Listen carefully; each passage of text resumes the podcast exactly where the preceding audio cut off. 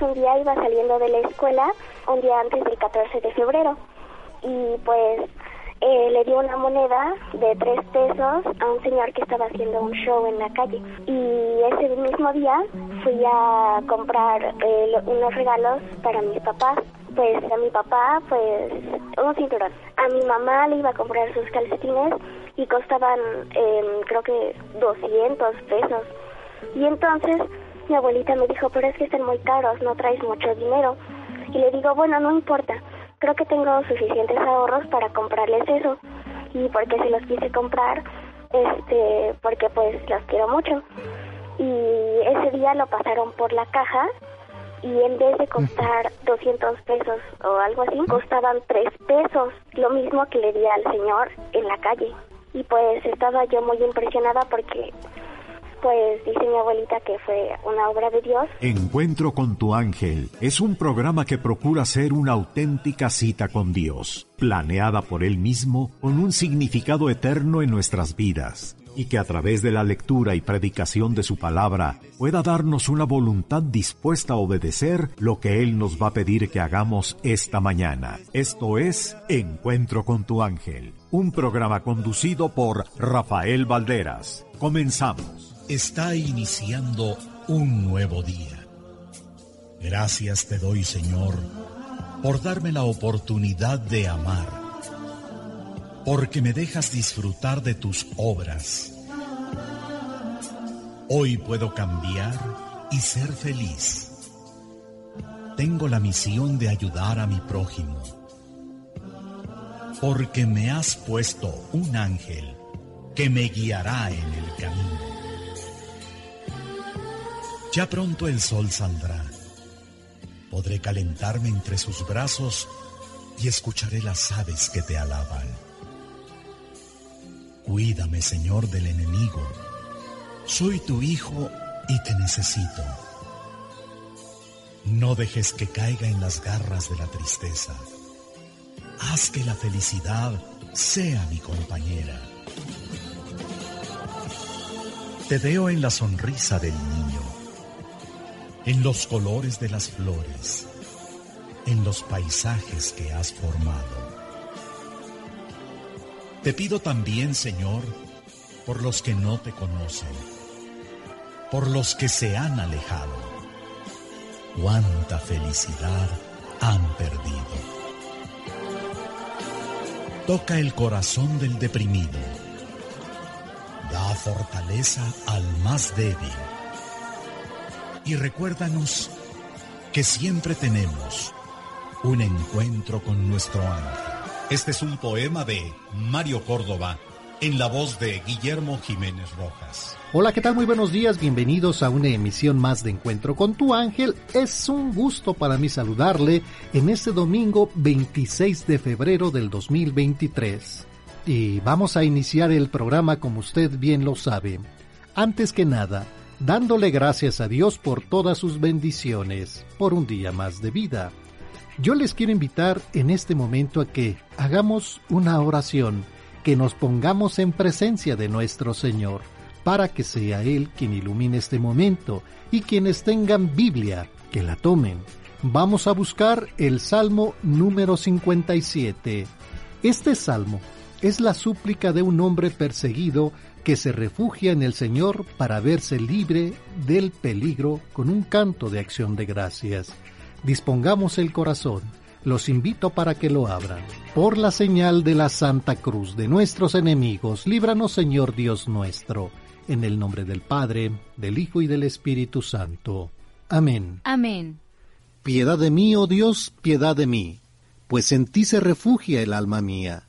A la sombra de tus alas me cobijo, hasta que haya pasado la tormenta. Yo clamo al Dios altísimo, al Dios que de mí cuida, que del cielo mande a alguien a salvarme de las manos de aquellos que me acosan. Envíe Dios su gracia y su verdad. Yo duermo rodeado de leones, que devoran a los hijos de los hombres. Sus dientes son lanzas y flechas, su lengua es una espada acerada. Muéstrate, oh Dios, por encima de los cielos, y que brille tu luz en toda la tierra. Habían tendido un lazo en mi camino. Allí querían que cayera. Ante mí cavaron. Una trampa, pero ellos cayeron dentro. Oh Dios, mi corazón está dispuesto. Mi corazón está atento. Quiero cantar y tocar para ti. Despiértense arpas y cítaras, que quiero a la aurora despertar. Te alabaré, Señor, entre los pueblos, te cantaré en todas las provincias, pues tu amor está a la altura de los cielos, y tu verdad se eleva hasta las nubes. Muéstrate, oh Dios, por encima de los cielos, y que brille tu gloria en toda la tierra. Y en estos momentos te damos gracias, Señor, por el don que nos das de la vida. Te damos gracias por todas las dificultades, por todas las alegrías que nos das, porque sabemos que siempre estamos en tu presencia. Señor, te pedimos para que nos ilumines con tu Espíritu Santo, para que Él inunde nuestro corazón, nuestra mente, y seas tú quien dirija este momento. Te lo pedimos por la intercesión de nuestra Madre, la Virgen María. Bendito seas, alabado seas, Dios Padre, Dios Hijo, Dios Espíritu Santo. Te damos gracias, Señor, por todo lo que nos das, por tus obras, por tus ángeles, por tus arcángeles, porque siempre estás con nosotros. Gracias por un día más de vida. Bendito seas. Amén. Amén. Y hoy es domingo 26 de febrero del 2023. Han transcurrido 57 días y faltan 308 para que finalice el año.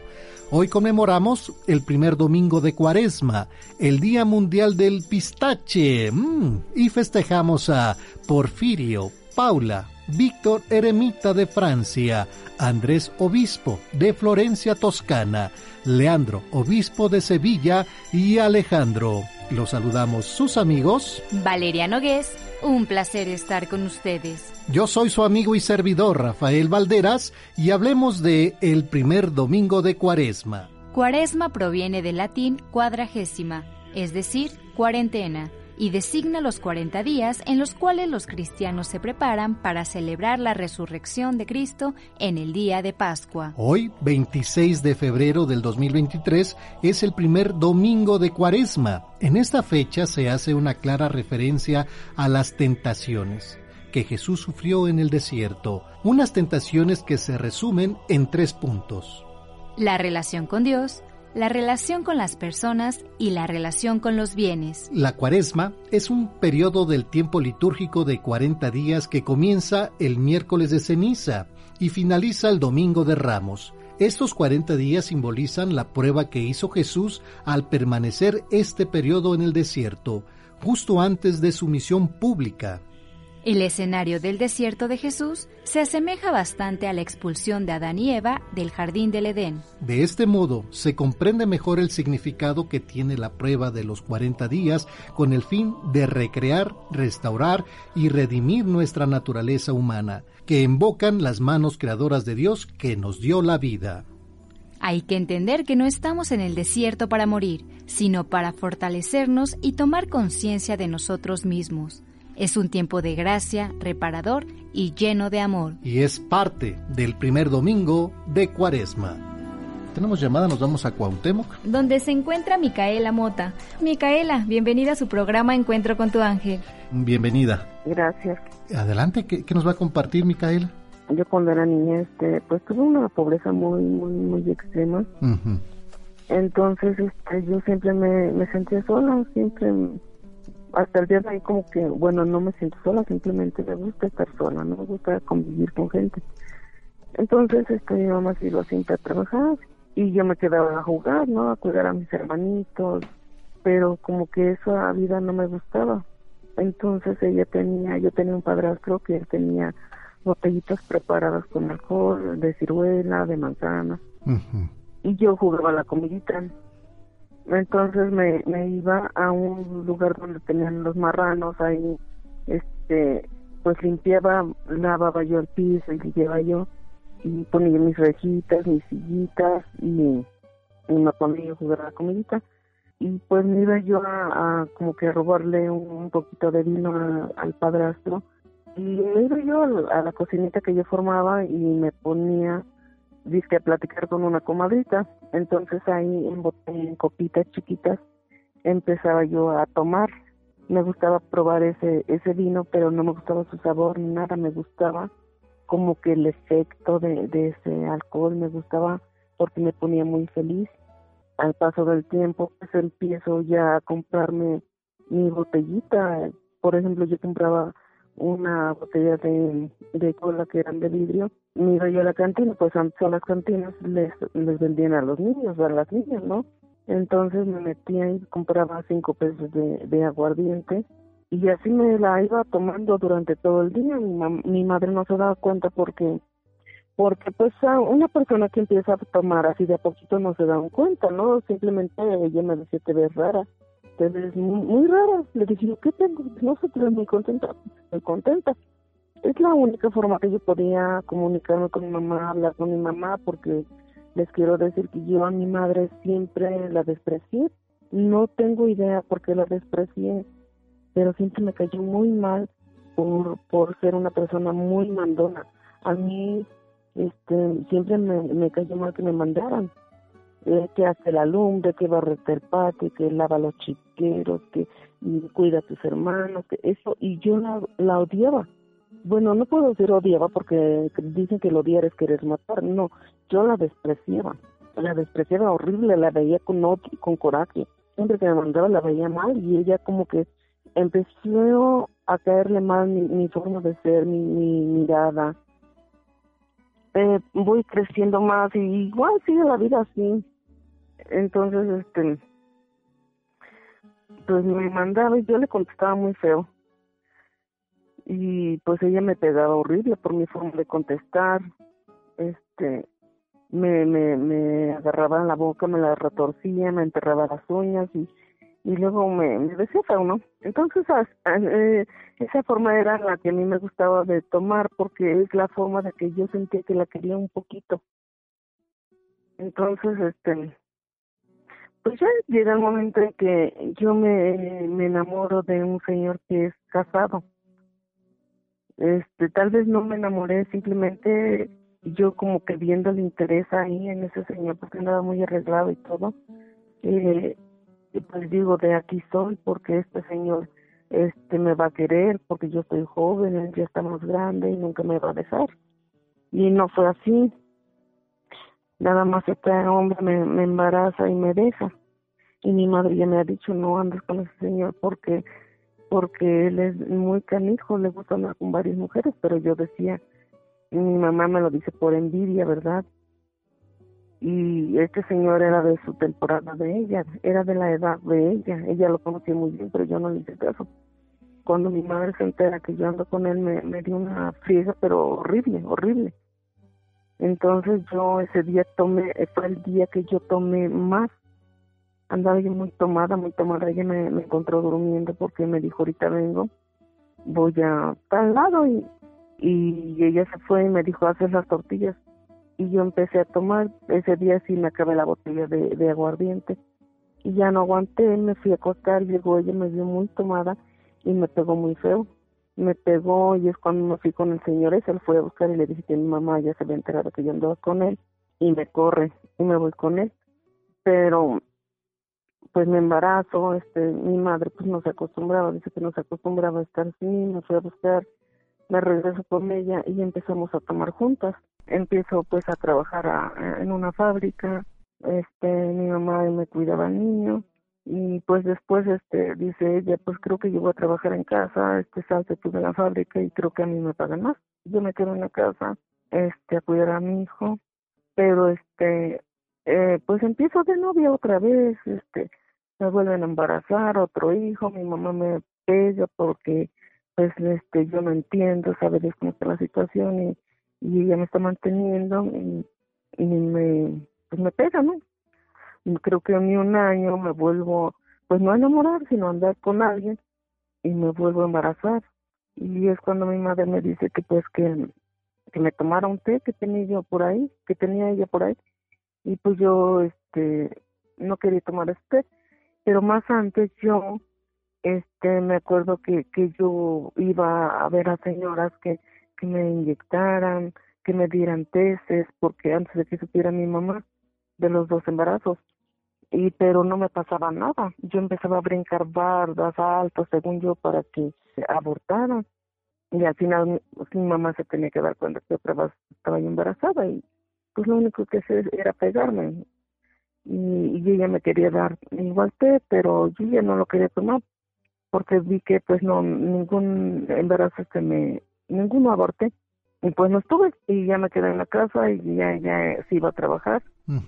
Pero este, pero empiezan a crecer mis hijos, se van a la, a la segunda, a la primaria y es cuando yo me quedo totalmente con mi mami que hacíamos tortillas para vender. Pues según era un negocio que pues no nos daba, unas personas que no saben hacer negocios no les dan. Yo me acuerdo que nomás salía dando vuelta al dinero, este, nos quedábamos en tortillas nosotros, nos quedamos sin comer, porque pues por, mi mamá por tal de venderlas, pues las vendía porque quedar bien con el cliente. Claro. Y eso a mí me enojaba mucho. Y ya luego me decía, vete a traer una botellita de aguardiente. Le decía, sí. Y me decía, pero nada más una, una. Le decía, sí. Pero yo cuando iba a traer la botella de aguardiente, ya era yo una jovencita, ya tenía yo mis hijos los tres. Me empinaba yo la botella por la calle. Me la empinaba yo y le echaba yo agua, llevaba yo agua y le echaba yo agua y este y ya llegaba yo a casa con una botella y ya no la tomábamos con café, con té, con lo que fuera, ¿no? Pero mi mamá sí empezaba, se le subía y empezaba a hacer un relajo horrible, horrible. Se salía a la calle, este, inventaba a mamás, a los vecinos, era un relajo. Y pues yo pues trataba de controlarla, ¿no? Y así fueron surgiendo los días hasta que mi alcoholismo se fue haciendo mayor, mayor, mayor, mayor. Mi madre afortunadamente dijo hasta aquí y hasta aquí ya dejó de tomar. Yo ya no pude parar. Ya mis hijos ya eh, no los mandaba a la escuela, ellos iban porque pues eran unos niños que decían, de estar aquí viendo a esta señora como toma, mejor vámonos a la escuela, ¿no? Se iban sin comer, ya me desentendí este, de ellos. De, ya no, ya no sus tres hijos. Sí, los tres hijos. Ya eran ya pues ya como de la secundaria. Micaela, este ¿qué, edad tenía usted cuando eh, empezó a probar estas botellitas que tenía su padrastro? Tenía como como ocho años o diez años. Ocho años. ¿A qué edad usted queda embarazada por primera vez? A los diecinueve años. A los diecinueve años usted queda embarazada de, su primer hijo y ya de ahí pues era más seguido, como a los 20, 21, así ya los, los otros dos hijos tuve, muy joven. Entonces pues ya empieza mi alcoholismo más, más, este ya mis hijos iban a la secundaria y, y pues ya mi mamá es la que se atendía de ellos. Y pues en la prepa ya fue peor, cuando ellos iban a la prepa fue peor porque entonces yo empecé con más mi alcoholismo me empiezo a ir de la casa por meses, por meses porque en la casa no me dejaban tomar, entonces me voy de la casa. ¿A dónde, ah, pues se va Micaela? ¿A dónde se, se aleja? Había un señor que es de aquí de México, este que era viudo, no, no era viudo, era, este, su esposa vivía aquí y él vivía allá, tenía un, un bazar, un bazar de ropa, así, entonces eh, llego y le empiezo a hacer amistad, y ahí me quedaba yo a, a, vivir con él y a tomar. Él me compraba la botella por tal de que yo no me fuera, él me compraba la botella y para que estuviera yo ahí. Y había otro señor que cuando él se venía de México, había otro señor que vivía solo, también le hice amistad por tal de que me tuviera en su casa y poder tomar ahí. Ellos me compraban la botella. Tanto como a ellos les convenía como a mí me convenía porque pues tenían mujer y yo tenía alcohol. Claro, y también me empiezo a ir a, a bares a bares a donde ven mujeres, pero pues yo más bien no, no, como dicen por ahí, no a trabajar, sino que yo a, a, ahí era el alcohol gratis, ahí no me costaba y yo decía, pues en realidad yo no hago mal, porque a nadie le estoy haciendo mal, porque pero yo no me daba cuenta que estaba haciendo muy mal por mis hijos, porque no les daba lo que era necesario, su comida, ellos sufrían mucho, este, mi madre igual sufría mucho, aunque yo no sentí ese cariño por ella, pero pues es una madre y yo siento que sí sufría, ¿no? Y, y pues llegué a, una vida muy muy horrible, entonces este haciendo varios años, varios años que a mí me agradaba, no les digo, siempre me agradó el efecto del alcohol. yo me fugaba en el, en el alcohol, no no me preocupaba nada, no me angustiaba nada, no sabía si mis hijos tenían o no tenían, mi madre tenía o no tenía, a mí me valía. Eh, yo creo que es de, tomando pierde uno cariño si las personas no quieren uno a los hijos, no quiere uno a nadie, a nadie quiere uno y, y pues así pasaban meses, meses y mi madre no sabía de mí. Una vez mi hijo se vino acá a trabajar a México y el más grande y regresó y vio mi foto que estaba en el palacio de de que ahí este decía que estaba desaparecida la señora Micaela. Y me dijo y yo regresé en ese tiempo y me dijo ya tú que ya no tienes ni vergüenza porque me decían que no me dicen mamá por lo mismo de que yo casi nunca estuve con ellos claro. Este no tienes vergüenza mira que tu foto está ahí y pues ya regresé porque yo regresaba a la casa cuando ya sentía que me iba a morir por tantas crudas por tantos por los excesos. Ajá. Entonces, este, se enojaba mi hijo el mayor, me decía, ya no hubieras regresado, mica. Ya te hubieras quedado por allá, porque la verdad nada más vienes, llegas a hacerme sufrir, porque porque ya sientes que te vas a morir y ahí vienes, ya quédate por allá. Y ya, este, pues así seguía, dejé de tomar un tiempecito, que no fue mucho, fue como un año, pero este, volví a tomar, volví a tomar y y pues ya dentro de mis crudas y todo eso eh, yo decía Dios mío creo que creo que esto yo creo que así voy a morir yo creía en Dios pero pero no como ahorita. Ajá nada más era de dientes para afuera porque yo sentía feo y me metía al baño y decía ay Dios mío creo que ya me voy a morir así siento horrible estas crudas, y ya no quiero tomar. Decía que no quería tomar, pero llevaba yo la botella porque yo llegué a tomar ya alcohol del 96. Uh, Llevaba yo la botella en el brasier porque mis hijos estaban en el cuartito que teníamos y no se salían y yo ya sentía solo, sentía que me iba a sentía, sentía horrible. Yo no podía, yo quería, pero no podía. No ya había una dependencia completa. Sí, entonces, este, Micaela, perdón que la interrumpa. Déjeme, déjeme hacer una pausa y regreso con usted, por favor. Muchas gracias. Vamos a la pausa y regresamos con más aquí en Radio Fórmula 1470 en su programa Encuentro con tu ángel. Estás escuchando Encuentro con tu ángel. Comunícate con nosotros. Teléfonos en cabina 55 50 14 82 15, 55 50 14 82 16 y 55 50 14 82 17. Continuamos en Cuauhtémoc. Donde estamos de regreso con Micaela Mota, quien nos platicaba que aproximadamente de los 8 años empieza a probar el alcohol. A los 19 años tiene a su primer hijo, pero pues la señora Micaela no se le quitaba esa dependencia que tenía hacia el alcohol. Nos comenta que ella se iba de su casa por meses y no le importaban sus hijos, ni su madre, ni el daño que ella les hacía a ellos. La señora Micaela regresaba a su casa solo cuando sentía que pues ya la resaca era mucha y, cuando sentía como esa sensación de que iba a morir. Nos platicaba que su dependencia era tanta que también llegó a tomar incluso alcohol del 96. Gracias por la espera, Micaela. La seguimos escuchando, por ah, favor. Pues sí, este, empecé a tomar alcohol porque es, este, como mi familia, si llegaba yo con la botella grande, me la veían y me la tiraban. Entonces tenía que buscar la forma de que no eh, se dieran cuenta que llevaba alcohol. Yo me la metí en las calcetas. Empecé a usar una chamarra grande que me quedara floca para poder meter las botellas en las bolsas, en el brasier, en, en, en las calcetas este por donde quiera me, me adornaba de botellas de alcohol eran chiquitas. Y eso me gustaba porque pues podía meter y por mucho tiempo así estuve. Entonces se daban cuenta que yo estaba tomada y cómo toma cómo y empecé a guardar las botellas pues a enterrar las botellas. Como era de tierra este empecé a enterrar las botellas para que no me las encontraran a meterlas arriba en el zarzo que era como de tabla pero había nylon a meter a hacer un hoyo en el colchón para ahí poder meter las botellas. Uh, mire. Ajá, a donde quiera yo tenía botellas y pues me las tomaba y ya este el colchón estaba lleno de botellas. Cuando mis hijos se, sentaban o nos acostábamos empezaba a sonar el colchón y decía que no escuchen que no escuchen porque van a empezar a buscar qué tiene. Claro. Y, pues ya era una enfermedad tan horrible que yo ya no pude parar ya no podía parar.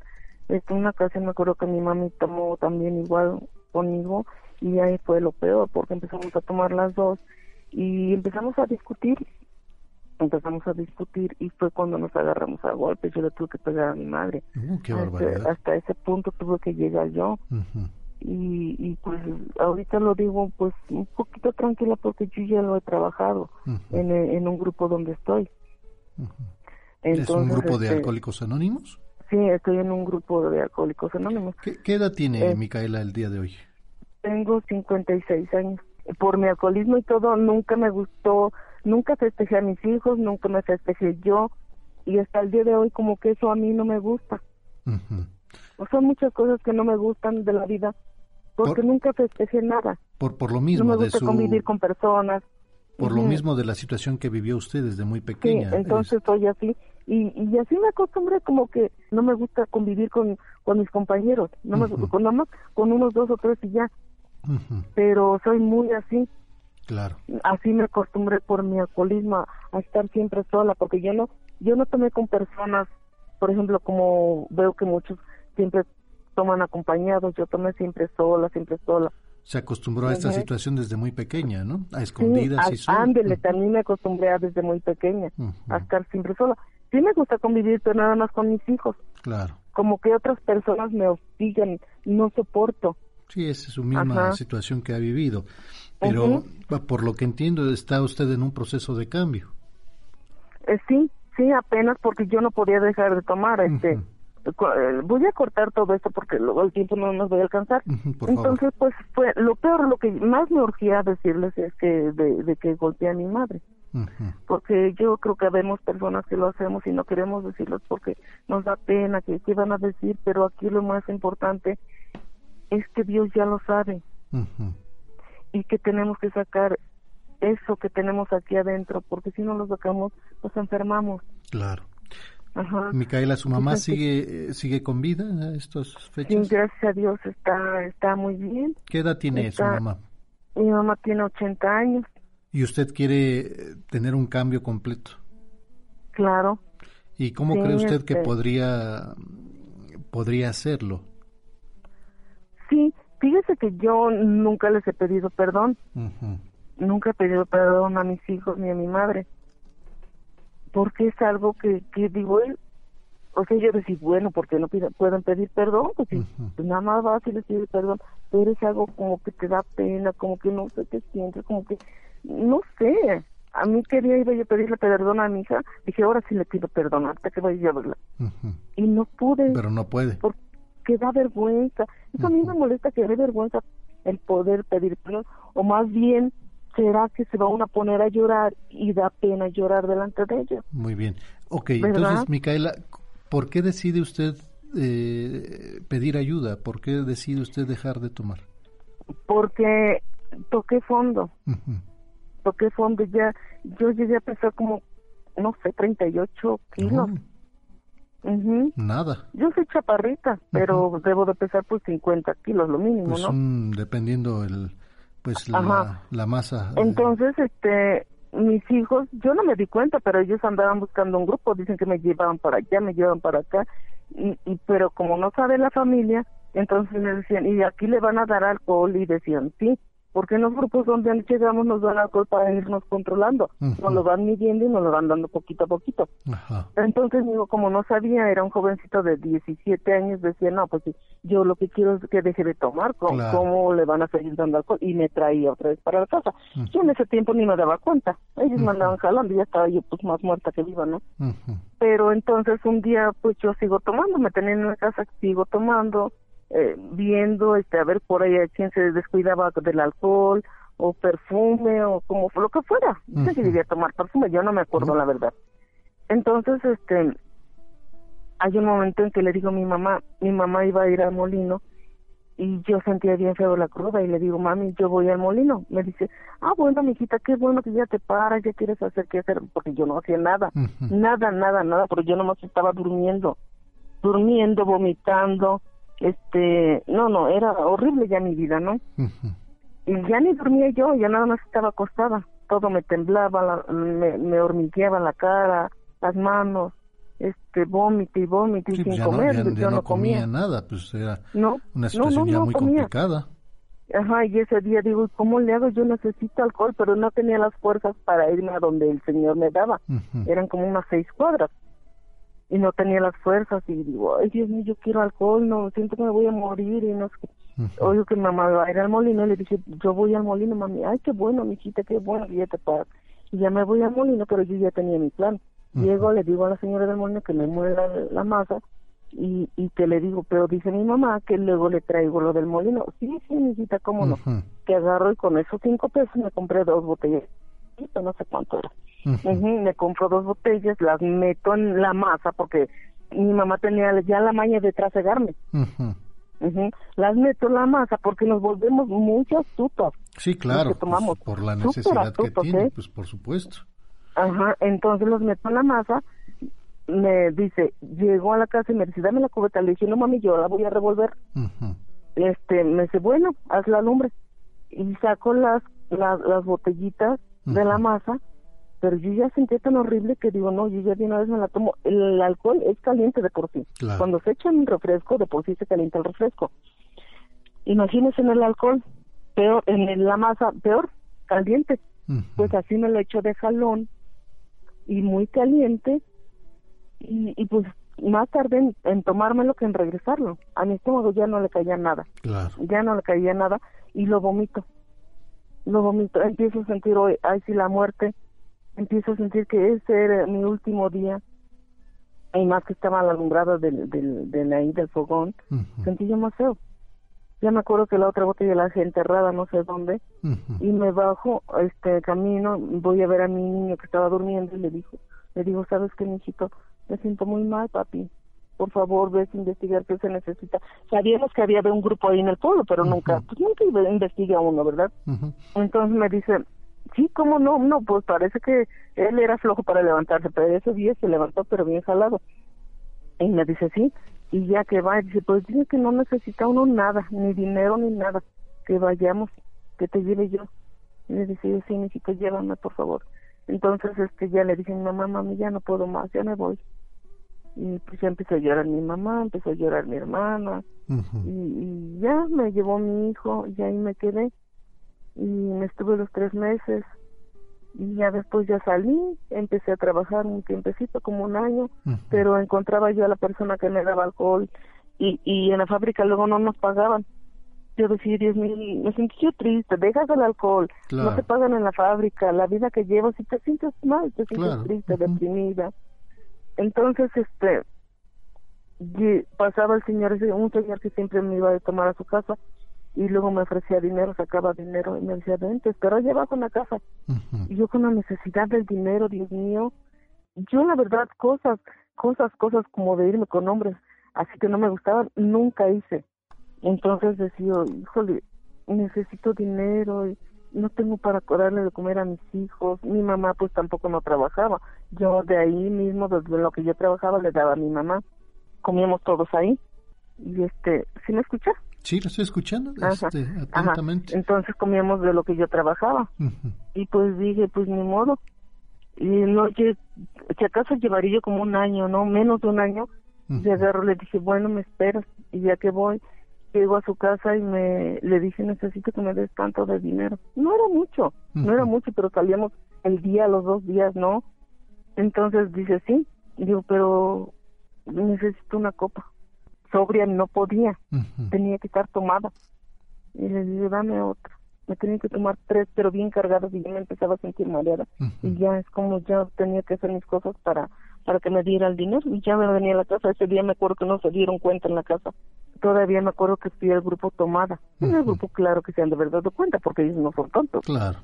Entonces, este... Déjeme hacer una pausa nuevamente y regreso con usted, por favor. Muchas gracias. Estás escuchando Encuentro con tu ángel, con Rafael Valderas. Este es el ayuno que yo amo, oráculo del Señor.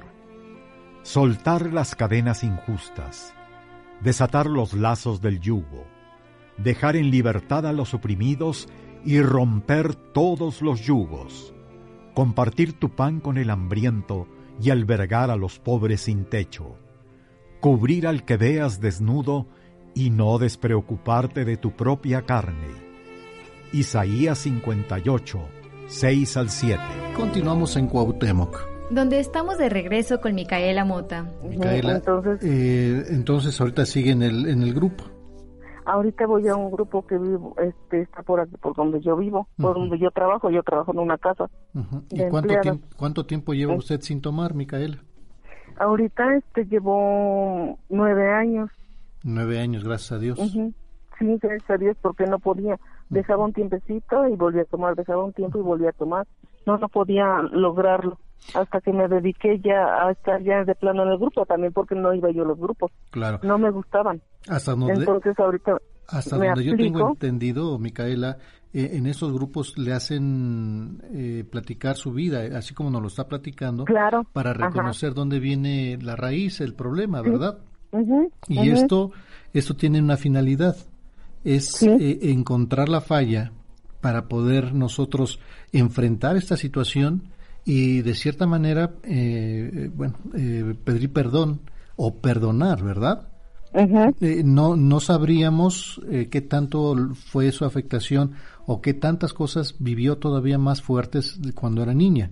Y, no se diga, pues, cuando es uno joven, ¿verdad? Pero creo que es el momento, Micaela, que lo que faltaría es eso, acercarse de antemano primero con, con su mamá, así solitas, y, y decirle, así con el corazón en la mano, llena de vergüenza si usted lo quiere ver de esta manera, pero no, creo que eso es una cuestión de arrepentimiento, ¿sabe? Ya, ya hizo usted lo más importante, ya dio el paso más grande, el, solicitar ayuda. Sabemos que Dios nuestro Señor está siempre con nosotros y creo que a lo que nos corresponde a usted para vivir de una manera un poquito más tranquila, así con sin tanta carga en la espalda, es eh, pedir perdón a, su mamá, y perdonar también hacia las personas que pues le hicieron daño a usted. Luego con sus hijos, juntos, ¿sí? Decirles, ¿saben qué? Pues gracias a ustedes, gracias a Dios eh, que me han apoyado y, la verdad estoy muy arrepentida de muchas cosas. Y, así como es, este, Micaela, y creo que eso le va a ayudar a usted y puede ayudarle a sus hijos todavía. Claro. Lo que más quiero es que ayude a mis hijos. Bueno, pero que mis hijos cambien. Dando ejemplo a, lo que usted está cambiando, ¿verdad? Ajá. Hay que dar un ejemplo eh, de lo que está viviendo, de lo que realmente está sucediendo en su vida, que después de muchos años depender de del alcohol y este y afortunadamente, gracias a Dios no no hubo drogas ni ni situaciones de estas. No, gracias a Dios no. Y, y pero antes de que vayamos a terminar, quiero decir que todo todo todo esto es gracias a Dios, porque Dios es el que me sacó de esto. Dios es el que me sacó de esto y, y, me sigue dando a manos llenas, Dios, me sigue dando a manos llenas, porque a pesar de que todo lo que viví, todo lo que fui, este, tengo una hija que estudió una carrera técnica, este, pero no le gustó y le ayudé para que estudiara este estilismo. Mm, y tengo un hijo que es ingeniero. Ah, mire. Este, en computación. O sea que sí, se, que sí se pueden hacer las cosas, ¿verdad? Gracias a Dios. Claro, es, es gracias a Dios, no es, no es gracias a mí, es gracias a Dios porque yo no podía. Y, yo no podía. Y aquí estamos hablando de una sanación del alma, señora Micaela. Claro, claro, porque ya eh, Dios me puso muchos ángeles a mi alrededor a que me pudieran ayudar. Yo vine a caer en una casa de una señora que es maravillosa, mi patrona, que ella es la que me ha ayudado también es la hija de Dios que me está ayudando. Y Dios pone en nuestro camino a las personas correctas, ¿verdad? Y, y, ahí va el pingo también. Este, no falta en qué momento pues se encuentra usted nuevamente a estas amistades, bueno, que no son ni amistades, ¿verdad? Que pues nada más tratan de utilizar a las personas eh, a cambio de una situación de alcohol o, o dinero. Claro, se aprovechan de eso, de uno, que es uno débil para esas cosas. Y, y, creo que vamos bien, Micaela, pues yo le agradezco muchísimo la confianza que, que tiene para este programa, pero sí que es como un ejemplo a las personas que están eh, eh, encerradas en los vicios, que sí se puede, sí se puede, ¿verdad? Claro que sí Porque no es la única que la única persona la que sufre, sino toda la familia, en este caso toda su la mamá, familia, sus hijos. toda la familia. Y hay que tener este, siempre esta plena confianza en Dios. Yo insisto con esto a través de la oración, Micaela. Ojalá, ojalá que usted tuviera la oportunidad de, de, llegar a la parroquia de su comunidad y llegar al, al sacramento de la reconciliación, a confesarse con el Padre y después de esta manera ir con su mamá y con sus hijos, porque son los que yo creo que pues han sufrido con, junto con usted esta situación de alcoholismo. De hecho, yo me confesé con un padre, ya le dije. Ah, muy bien. Sí, sí. Ya nomás me falta mi familia, que le digo que es lo más, más difícil. No, creo que lo más difícil fue, Micaela, aceptar. Creo que eso, es, eso fue lo más difícil, decir, mamá, ya no puedo más, ya no quiero, ya quiero, quiero liberarme de todo esto. Creo que eso fue lo más difícil y creo que lo demás ya va junto.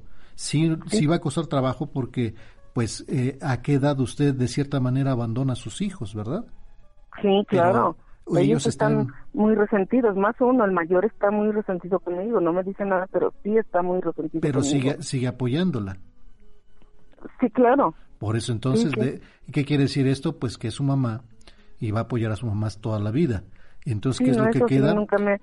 Viene, viene la humildad, ¿verdad? Ya de lo que hemos aprendido, lo que Dios nos está permitiendo hacer.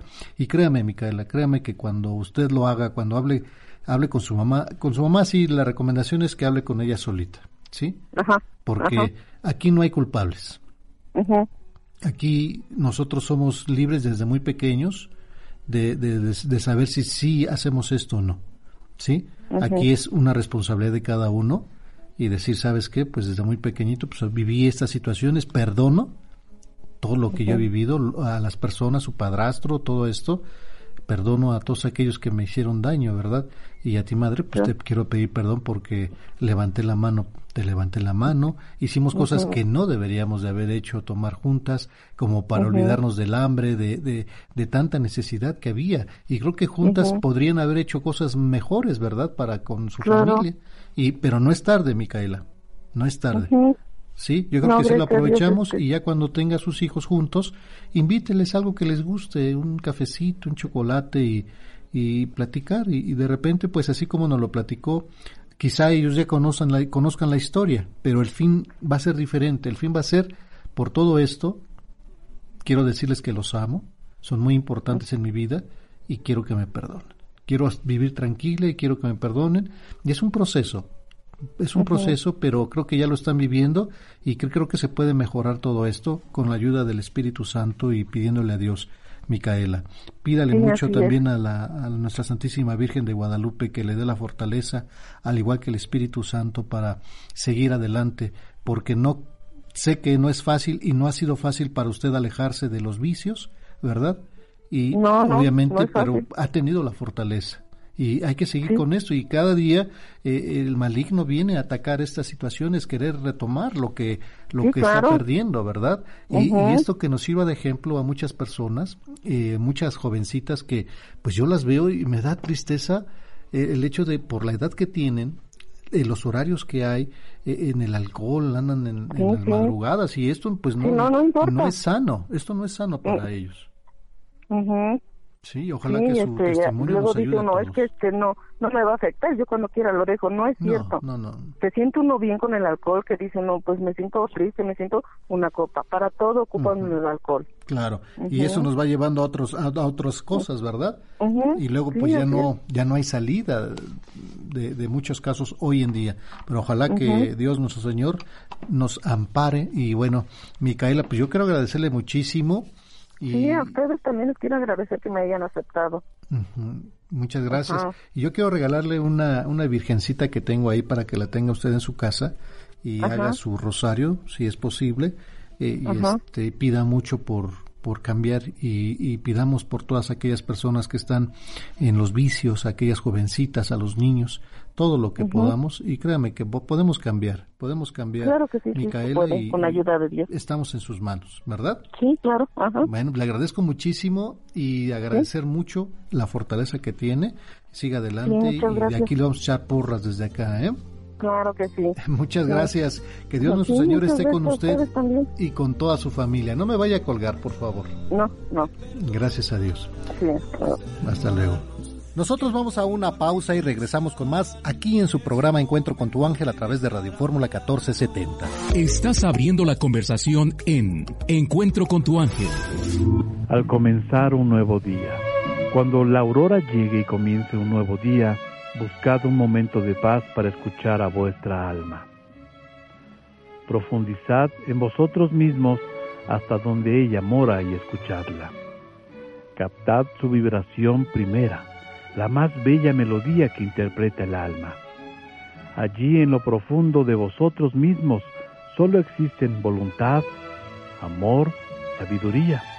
Allí solo encontraréis lo bueno y lo perfecto. Y eso es lo que sois en vuestra esencia. Tomad lo mejor de lo que allí palpita, lo mejor de vosotros mismos y volved para empezar con ello el nuevo día.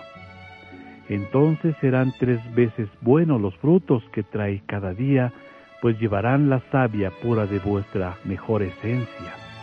Así buscad en cada día la esencia buena que atesora vuestro espíritu. Allí en lo más profundo de vosotros mismos, sazonad con ella vuestros frutos y vive este día como el mejor de tu vida. Concentra todas tus energías en vivir intensamente estas pocas horas que tienes por delante.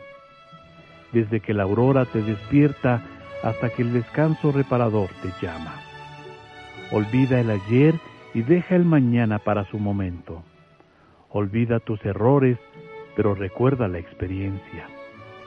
Y si has de recordar, recuerda solo cosas buenas que iluminen este día porque es necio llevar a cuestas hoy la carga del ayer. Vive plenamente este día porque el hoy es el más hermoso don que tienes. Porque la vida es un eterno presente. Y haz que cada día tuyo una oración a la vida, al amor, a la alegría, un himno al todo creador. Continuamos en su programa Encuentro con tu ángel a través de Radio Fórmula 1470 y nos vamos a... mi querido Rafael, nos vamos hasta Tláhuac. Allá se encuentra la señora Guadalupe López. ¿Cómo está señora Lupita? Pues mire, gracias a Dios, este, pues como decimos, ¿verdad? En lo que cabe estamos bien. Tengo, este, mis, mis pulmones mal y pues ahora sí que ya ve que con el tiempo se vienen las enfermedades. Sí. Pero gracias a Dios, hace cinco, cinco años y medio me daban seis meses de vida. Gracias a Dios y mi Padre Santísimo, que aquí estoy todavía con vida, dándole gracias a Dios, viendo por mi esposo porque también está enfermo y aquí uno al otro nos vemos. Claro, mis hijos nos asisten. Mire, yo antes estaba este, en un grupo en la iglesia. Sí. Mi esposo también fue este ¿Participaba en algún grupo? Sí, íbamos a llevar la comunión a los enfermos. Ah, yo, eh, mi esposo era este... ¿Ministro? Andy. Y yo lo iba a acompañar. Aparte yo estaba en otro grupo en la iglesia. Pero pues ya caí en, en la enfermedad y pues ya si me, si me sacan pues algo, si no pues no. Porque no, no debo de caminar mucho. Sí. Pero gracias a Dios aquí estoy. Y pues la oración no no la dejo. ¿Cuántos hijos tiene? Fueron doce, pero me viví en once. Sí. Ah, mire.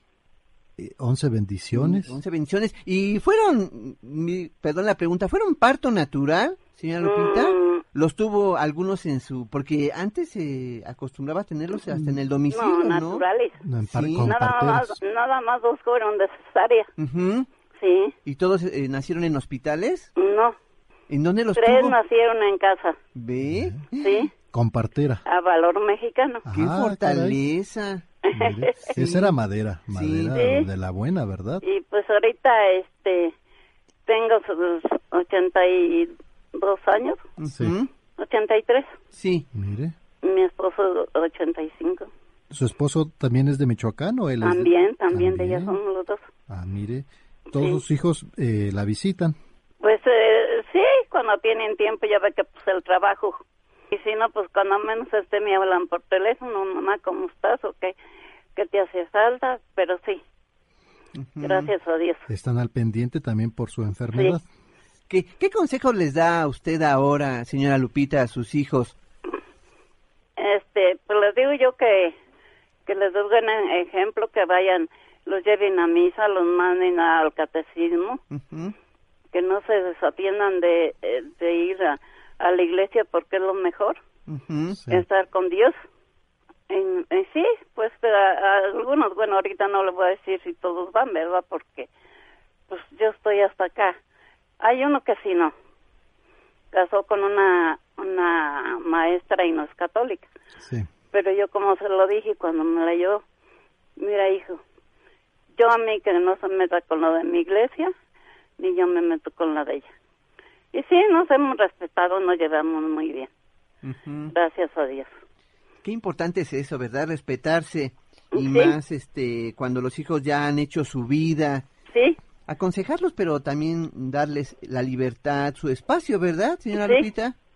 Sí, también eh, este a los nietos también así les digo, este, vayan a misa. Ya cuando ustedes te- sean mayores de edad, ustedes saben lo que hacen, pero ahorita vayan a misa, acérquense a Dios. Sea abuelita. Luego hasta vienen y me llevan a mí a misa. Ujú. Como ando en silla de ruedas, pues tienen que empujarme. Sí, sí. Eh, Sí, pero gracias a Dios aquí estamos. Bendito Dios. Bueno, Sí, qué bonita este testimonio, ¿sabe por qué? Porque a pesar de los problemas habla con gozo, ¿verdad, Rafael? Sí, son ejemplos de vida Se y, contenta. y me sorprende porque eso nos alimenta a nosotros y a mucha gente porque creemos que tenemos todos los problemas del mundo y no es cierto. Sí. A la edad que usted tiene, con, con los hijos que tiene y con la fuerza de voluntad y la fe en Dios, imagínese. sí, Sí. Si así todos pensáramos, ¿Qué le recomendaría a alguna persona que está pasando por alguna enfermedad, señora Lupita? Pues yo le recomendaría que se entregue a ella, le entregue su enfermedad y se ponga en manos de Dios, porque Él siempre está con nosotros, nunca nos deja solos.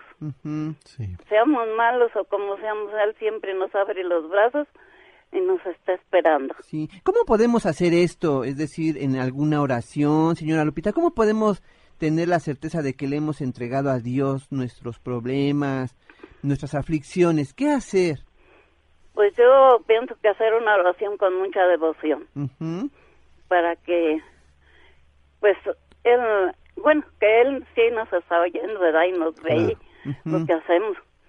Pero hacer una oración con mucha devoción, con mucha entrega, Sí, porque a veces a lo mejor oramos y nos sentimos igual de desesperados. ¿verdad? ¿Qué hacer, señora Lupita? No, no, no hay que desesperarnos, sino que hay que tener mucha paciencia, entregándonos a Dios, Él nos da la fortaleza y que sea su voluntad. y la voluntad para Buscar su que voluntad. sigamos este adelante. Eh, señora Lupita, usted en el momento que estaba en el hospital, ¿usted hacía una oración? Sí, ¿Nos puede compartir esa oración? ay, mire, ay, ahorita, ahorita se me fue. Sí. Una breve, una breve así, Sí. pequeñita. Sí, porque me imagino que usted ya eh, platica con Dios como un, un diálogo así natural, ¿no, señora Lupita? Pues sí, sí, o sea que es mejor este platicarle, sacar una oración que, bueno, yo pienso así, ¿verdad? No sé, Sí. de, del corazón Ujú. que está re- eh, que estaba leyendo Claro. o Sí. no es así Sí, hay veces que podemos tomar las palabras prestadas, por ejemplo, de aquellos maravillosos santos o de los salmos, ¿no? Donde a veces uno no sabe a lo mejor en ese momento expresar y uno puede tomar estas palabras prestadas, pero también, este, como dice usted, del corazón, ¿no? Pero sí que le salga a uno del corazón. Pero lo que le también- va a decir también luego viene la situación de que estamos preocupados por nuestra enfermedad, sentimos Sí. que se nos acaba el mundo Sí. y nos bloqueamos. Sí, nos y bloqueamos, no es igual. No, no sabríamos qué decir en, en esos momentos, ¿no? Pero ya entrando en fe con Dios, que ya sabes Sí. que Dios es tu voluntad y no la mía. sí sí.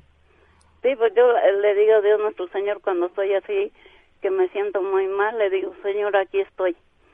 Ha- haz de mí lo que tú tengas dispuesto Y fíjate que yo y Rafael y señora Lupita leía hace poco que cuando uno ora y a veces no sabes qué decir, eh, el Espíritu Santo que mora en nosotros traduce, le traduce a Dios realmente nuestras necesidades más grandes. ah sí Entonces es maravilloso que uno puede llegar a- en, en su cuarto, como dice Dios, en, en lo secreto, caer de rodillas y decir, Dios, pues aquí estoy, ¿no? Y tú Sí. sabes qué es lo que yo necesito. Y poco a poco la, la, la conversación se irá dando y también qué importante es leer la Biblia, ¿verdad? Este, También. señora Sí. Rafael, ¿no? Sí, hay que abrir. Claro, también es muy importante leerla y Obedecer, señora Lupita. obedecer y, y entenderla.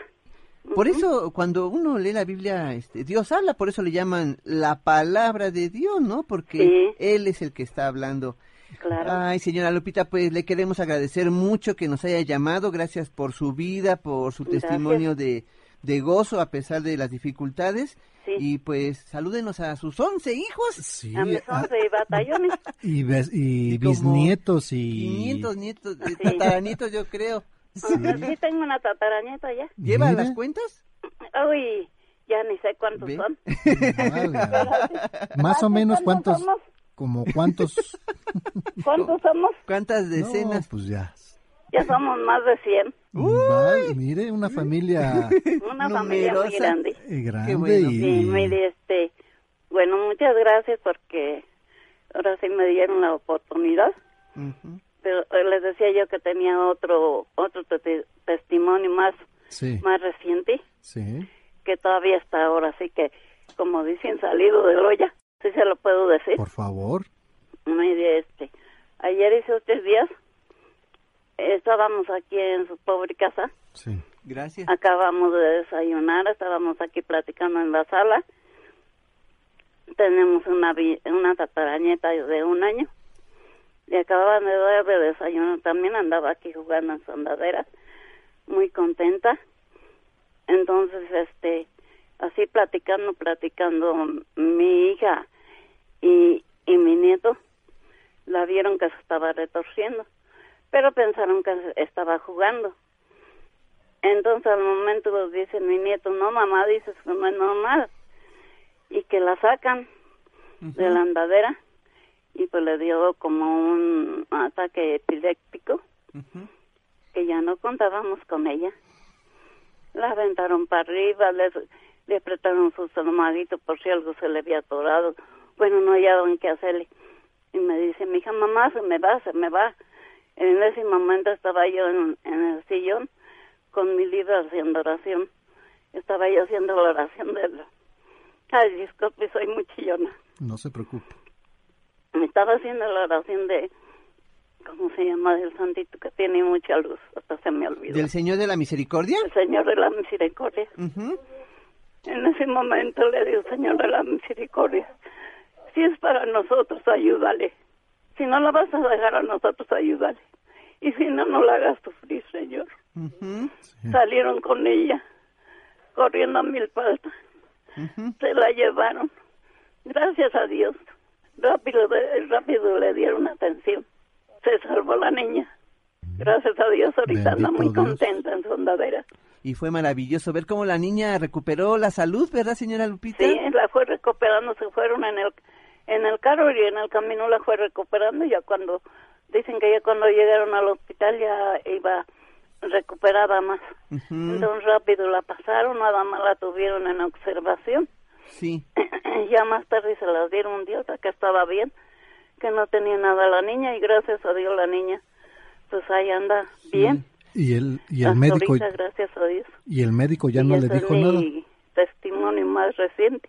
Oiga, señora Lupita, y el médico ya no le dijo nada, ya no. No, eh, tiene nada más este expediente abierto para si al- algo le ven extraño corran con ella, pero hasta ahorita ha estado bien. Sí. ¿Y cómo salió su familia de este hecho? ¿Más fortalecida, señora Lupita? Así me refiero espiritualmente hablando. ¿Reconocieron que fue Dios el que pues intervino ahí? Pues sí, Ujú. sí, especi- eh, principalmente mi nieta. Sí. Le digo, ya ves, hija, yo te digo que te rimes a la iglesia. Ajá. Sí, abuelita. Ya, este, luego, luego, otro día se fueron a la iglesia a dar gracias con la niña. Le digo, arrímate a misa, lleva a la niña, enséñala. Sí. Sí, abuelita, dice. Ya se fueron los dos a dar gracias. Mm. Y pues ahí va la niña, gracias a Dios. Sí, porque Dios no solamente quiere que salgamos, digamos, este, victoriosos de los problemas, sino que salgamos, pues, fortalecidos, ¿no? Claro es decir, sí. confiando en Él, sabiendo Sí. que, pues, cuánto lo necesitamos. Sí, todos lo necesitamos mucho. Y, y la, la cuestión de hacer una oración con las sí, palabras es muy que, fuerte. Las palabras que no Gracias son a Dios fáciles que es muy fuerte la oración. y las palabras que usted dijo no son fáciles, decir, Ujú. Sí. si te la quieres llevar adelante, o Sí. sea, es como son palabras fuertes, Sí, es buscar la voluntad de y- Dios. pero ¿verdad? ponernos en las manos Sí. de Dios. Sí. Sí, con fe y con Me imaginé el momento. con ¿eh? mucha fe. Sí. sí, no dudar. No duda. Las batallas se libran de rodillas ¿Verdad y orando. Y la señora Sí. Lupita pues nos enseñó que es toda una este, guerrera, mira, en ese En aspecto. todo. Sí. Sí, en, en la, en la enseñanza, porque ya, ya estamos hablando de sus nietas, que está dándole una enseñanza espiritual los tataranietos. también. Sí. Ajá. Mire, señora Lupita, pues qué, qué, qué testimonios Sí. nos ha compartido, agradeciendo de antemano todos sus su vivencia, Ujú. eh, nos ha fortalecido a- en lo personal y creo que a mucha gente que nos escucha eh, nos pone se- nos pone ejemplos. ¿Cómo no? Sí. Sí. Pues muchas gracias. Muchas gracias que me han, me han dado esta oportunidad de, de estar con ustedes. Yo estuve con ustedes en la misa de Tlagua.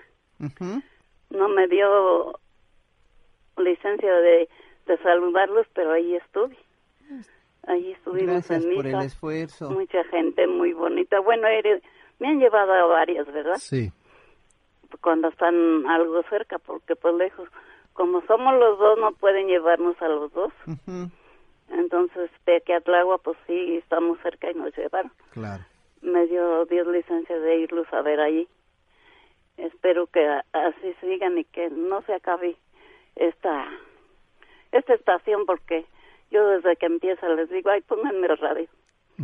Y ya termina, les digo, o me lo apagan, les digo, no, no me lo apaguen, déjenmelo ahí. No, ya me lo dejan ahí hasta que termine. Pues muchas gracias por la Mm. preferencia y por, por escucharnos. Le damos gracias a Dios porque pues, nos ayuda mucho, nos da mucho, mucho aliento en todos los consejos que nos dan.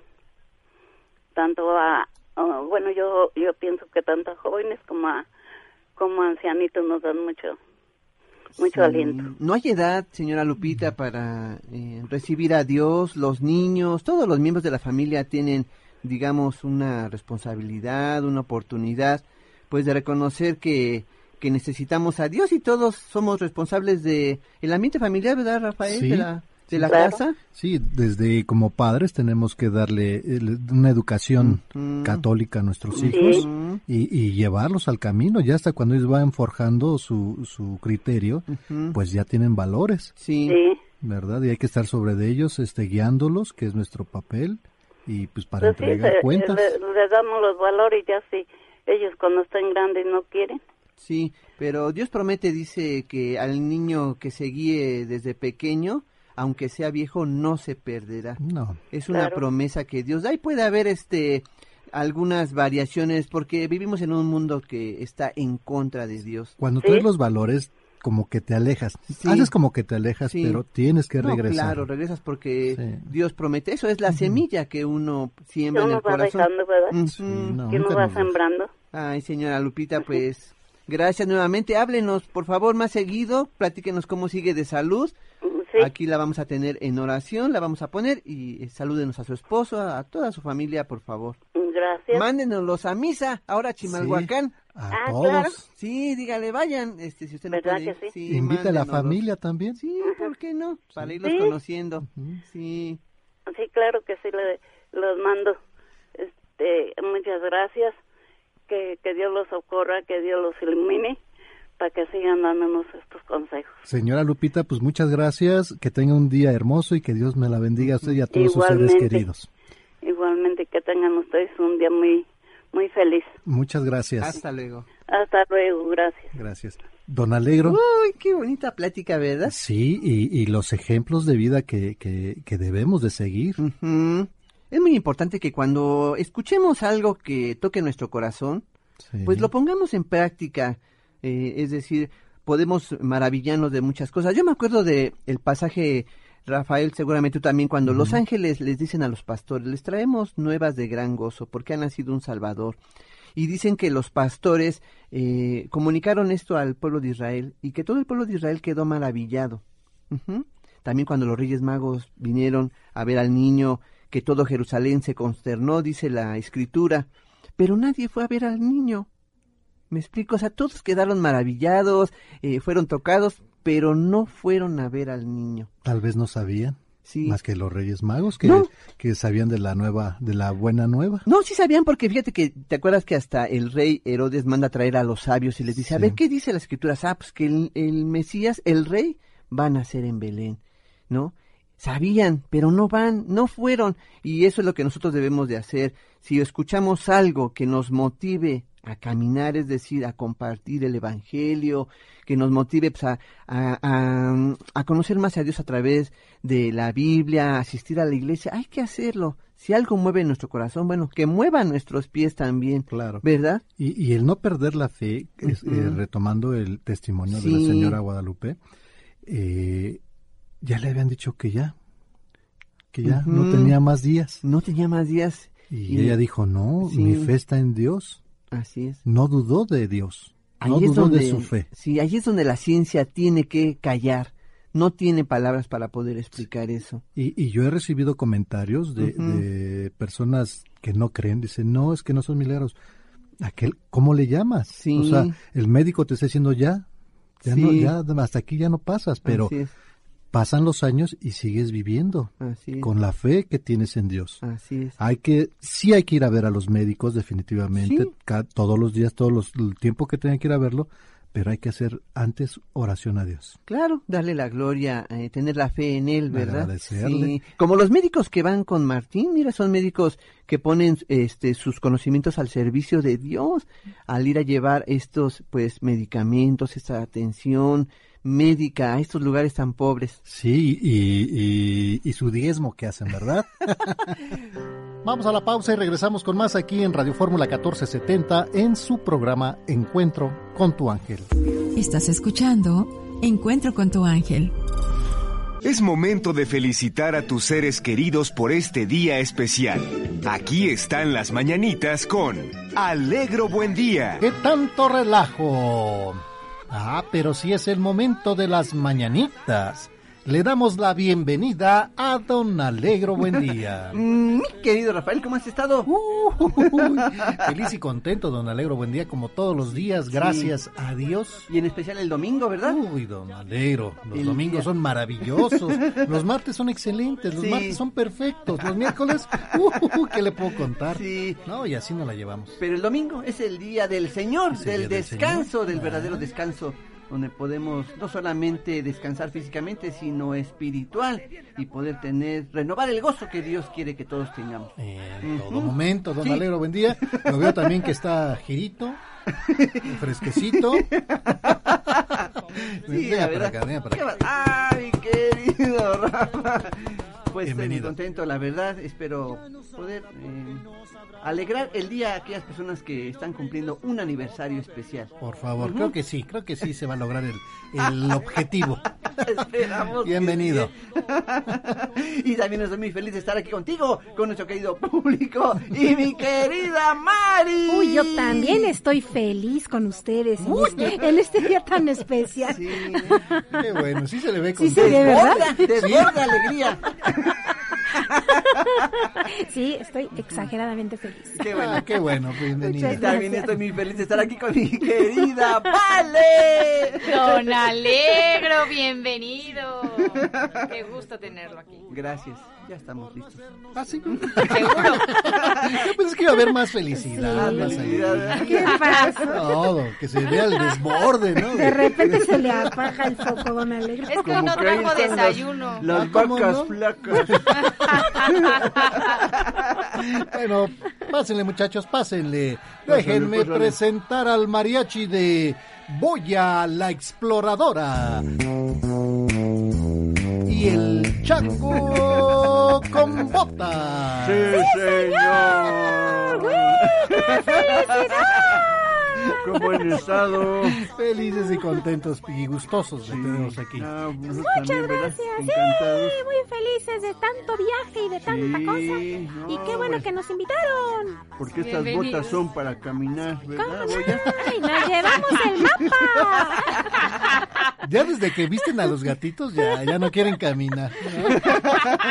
No, ya, ¿verdad? Todos los animales están No. humanizados. ¿No ha visto usted la- las mochilas que traen al gatito ahí este con las patitas de frente? Sí, hombre. sí, ¿verdad? Sus carriolas Ah, también. no, no. Cangureras para canguros.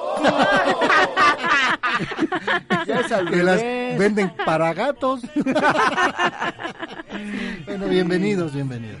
Muchas gracias. Bueno, ¿qué nos van a compartir, muchachos? Pues algunas cosillas. ¿Saben ustedes qué le pasó al vaquero que ganó 99 veces a la ruleta rusa? ¿Qué es lo que le pasó al vaquero? Sí. No le Eh, dieron sus premios porque eran muchos. de- a partir de él le llamaron el llanero solitario. Se cambió de nombre. Sí, Está muy se cambió el nombre, sí, Pero sí, no, sí, sí. Rafa, Sí. le pasó algo distinto. ¿Ah, sí? Sí. ¿Qué le pasó? ¿Qué le habrá pasado después de haber ganado este 99, 99 veces? La ruleta La rusa. ruleta rusa. Se le fue la suerte. Se le fue la suerte. Se le acabó, ¿verdad? ¿Qué le pasó? ¿Qué le pasó? Pues se disparó en la 100. ¿A poco Se disparó en la 100 y hasta ahí llegó, ¿eh? Ya no dio pa' más. No? No pudo ganar nada, aunque quisiera. ¿Qué más, qué más, qué más, qué más? ¿Saben ustedes cómo se le llama a los tatuajes temporales de extraterrestres? ¿En serio? Sí, no, hay unos que les Eh, encanta ponerse ahí al marcianito. Calcomanías. El, este, el platillo volador. Calcomanías Doritos. Doritos. no, fíjese que no, no se le llaman así. Generalmente, ¿eh? así a la Se generalidad. los pega y en dos minutos se le cae. Dos minutos. Sí son temporales, es Sí, lo bueno. sí, sí, sí. Para que no, este, si se arrepienten, no hay No problema. hay problema. Sí, pero Los- ¿cómo se le llama a los tatuajes temporales, pero que son de marcianos? Es un cuerpo extraño en su brazo. Eso, eso en general, ¿eh? Pero los este que son de marcianitos, no, ¿verdad? Objeto no volador. Un- ¿Cómo, cómo se No llama? identificado. se les dice alien y gena. Alienígena. Para pronto, ¿verdad? Alienígena. Por si no lo entendimos. Ya quedó claro. ¡Qué bueno que explica! ¿Qué más, qué más, qué más, qué más? ¿Qué fue primero? ¿El huevo o la gallina? Ahora sí ya les vamos a resolver ese Sí, problema. a ver. Lo, lo primero que fue fue el gallo. El gallo. sí, sí, no, ¿de dónde, verdad? Sí, ¿de dónde? Sí, no, ¿de Si dónde? no, ¿cómo hubiese cantado? Yo hubiera habido huevo, pero no. No, fíjese no, No, porque ¿de dónde vino el gallo? Fue la gallina, fue la gallina. ¿Fue la gallina? Sí, sí. No, porque ¿Usted si qué dice, señor Tabale? ¿Quién puso el huevo, el huevo. ¿Y quién, ¿Quién puso el huevo? ¿Y quién puso el rock and ¿Y roll? de dónde salió la ¿De gallina? dónde sale la gallina? Ahorita lo vamos a A saber. ver, a ver, a ver. Vamos a ¿Qué fue primero? ¿El huevo o la gallina? Lo primero fue el intermediario. Más ahorita, ¿verdad? Sí, Por eso está el huevo por las nubes. No, no, por no, eso no, es no, intermediario. sí, por eso, y del pollo también. Sí, como no, sí. No podemos comprarles a los. apoyo, ¿a poco no? Necesitamos apoyo, pollo. Ya se jubiló. Ah, pollo, pollo. ¿Qué más, qué más, qué más? ¿Saben ustedes cuál es la bebida preferida de los argentinos? El capuchino, sí. Fíjense que no, ¿eh? Cla- claro que sí. Sí, no es- les, les gusta mucho, pero no es la preferida. Ah, ¿cómo no? El mate. De veras, de Los veras. cortes de carne. No, no, no. No, la bebida. La Ah. bebida, sí, no. No, ya quiere completar la comida. No, yo pensé que. No, está, pensando en otra cosa. Sí, está pensando en otra cosa, ¿eh? En una credencial, tal, tal vez. Sí. No, ¿cuál es la, pre- la bebida preferida El de mate. los argentinos? No, ese es de los uruguayos. Ah, sí, claro. De los uruguayos. Entonces es este, el agua de horchata. Tampoco. ¿Cómo no? No, no, sí les gusta, pero no es la preferida. Yo veía lo que tomaba este... eh, eh, que falleció el futbolero, este, ¿cómo se llama? Eh, ¿Quién será? Pelé. No, no, no, Pelé Argentina. No, Pelé Digo, era- brasileiro. El Che. Sí, el Che. ¿El Che? Sí.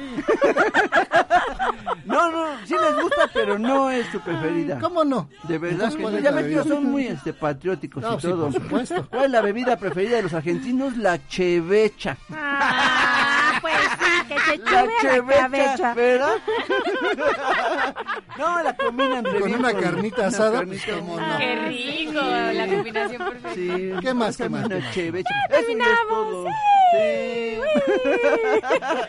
Ay, Dios mío. Bueno, vamos a mandar saludos a todas las personas que festejan algo muy importante el día de hoy, a las personas que llevan por nombre Porfirio, Paula, Víctor, Eremita de Francia, Andrés, Leandro y Alejandro. Para todos ustedes, muchas felicidades. Yo quiero felicitar a María Irma Jesús Ortiz, que nos escucha en la alcaldía Álvaro Obregón. Ándele. Felicidades para ella, está cumpliendo 59 años, mi querido Rafa. Para Estefanía Ayala Ayala, que está cumpliendo 27 años de parte de su abuelita Silvia Guillén. La ubicas muy ma- maravillosa de escucha que nos escucha en Iztapalapa. Para Gerardo Librado Muñoz Cruz, que está cumpliendo 15 años de parte de su abuelita. Muchas felicidades, también nos escucha en Iztapalapa. Esperamos que se la pase muy contento hoy y todos los días de su vida. Uy, queremos pastel, pastel, pastel. Y para todas las personas que festejan algo muy importante el día de hoy, reciban muchos abrazos. Felicidades a todos. Pásenla muy bien en compañía de todos sus seres queridos. Bendiciones y muchas, pero muchas. ¡Felicidades! Y con ustedes el mariachi de... Voy a la exploradora y el chango con botas. ¡Sí, señor! Y las tradicionales. Mañanitas.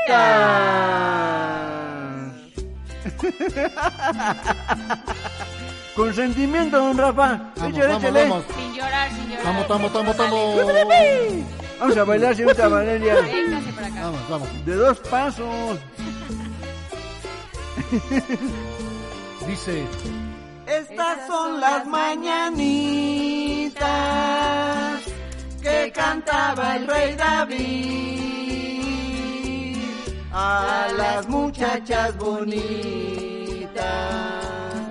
Se las cantamos aquí. Despierta, mi bien, despierta. Mira que ya amaneció. Ya los pajarillos cantan, la luna ya se metió. Qué linda está la mañana en que vengo a saludarte. Se acabó, quedó bien, quedó bien, quedó bien. No, quedó bien bonito. Ya Sí. nomás que Don Alebra así le ponga la cereza. Bueno, a ver, venga, venga, venga, venga, venga. Gracias, Chango. Te van a gustar mucho. Mira, tenías que un joven le dice a una compañera de trabajo. ¿Qué le dijo? Le dice, le dice, ¿cuántos años tienes? Ajá. Y su compañera le dice, le dice, 35. ¿Ah? Y él le dice, le dice, te llevo un año. ¿Ah, ¿En serio? Sí, y ella le dice, qué bueno, porque se me descompuso el coche. Apréndetelo, vale, ¿eh? Oye, muchas gracias, qué bueno. Te llevo un año, pues, órale. Otro, mucho. Una señora le dice a su esposo, Ajá. le dice, le dice, oye Paco, el niño se pasa todo el día viendo su Facebook. ¿En serio? Uh, mucho tiempo. Tienes que hablar con él. Sí, claro, por supuesto. Y él le dice, le dice, no puedo, lo tengo bloqueado. Ni cómo hablar. Sí, sí, sí. O sea, anda viendo mis fotos. Los tiempos, los tiempos han cambiado. Muchas gracias, jóvenes. que muy Gracias, don. Rafa, señorita Valeria. Gracias, don. Alegro. Regresamos con más en Encuentro con tu ángel. El miércoles de ceniza es para los católicos día de ayuno y abstinencia. Se realiza la imposición de la ceniza a los fieles que asisten a misa. Da inicio la cuaresma, que quiere decir 40 días de preparación para la Pascua, que comienza miércoles de ceniza y termina el domingo de Ramos.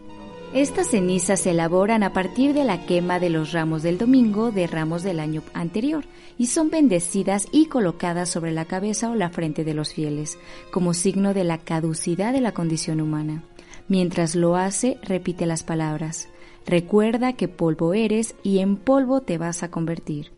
La ceniza representa la destrucción de los errores del año anterior al ser estos quemados. Recuerda que polvo eres y en polvo te convertirás. ¿Qué quiere decir esto?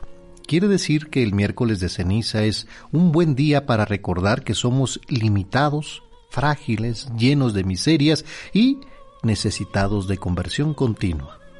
La ceniza simboliza la muerte. Cuando se impone ceniza sobre nuestra cabeza se nos recuerda que vamos a morir, que estamos aquí de paso. En el pueblo judío existía la costumbre de ponerse ceniza sobre la cabeza como símbolo de penitencia y de arrepentimiento, lo cual fue adoptado por las primeras comunidades del cristianismo.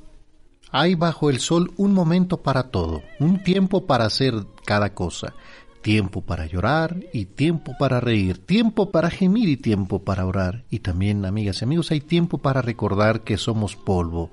El miércoles de ceniza somos nada, pero una nada muy amada por Dios. Somos pecadores, pero tenemos un Padre paciente y rico en misericordia, dispuesto a perdonarnos cada vez que volvamos a Él con humildad a pedirle perdón. Hoy es un buen día para ponerse de rodillas y decir esta frase así de simple. Misericordia, Señor, he pecado. Se puede repetir a lo largo del día para avivar la conciencia del gran beneficio que nuestro Señor Jesucristo, Redentor, nos ha ofrecido al perdonarnos y salvarnos con su pasión, muerte y resurrección. El miércoles de ceniza es la puerta de la cuaresma la cuaresma es un camino de reflexión, oración y conversión. Cuaresma es tiempo para buscar el silencio y la soledad, para conocernos más a nosotros mismos y reconciliarnos con Dios y con nuestros hermanos.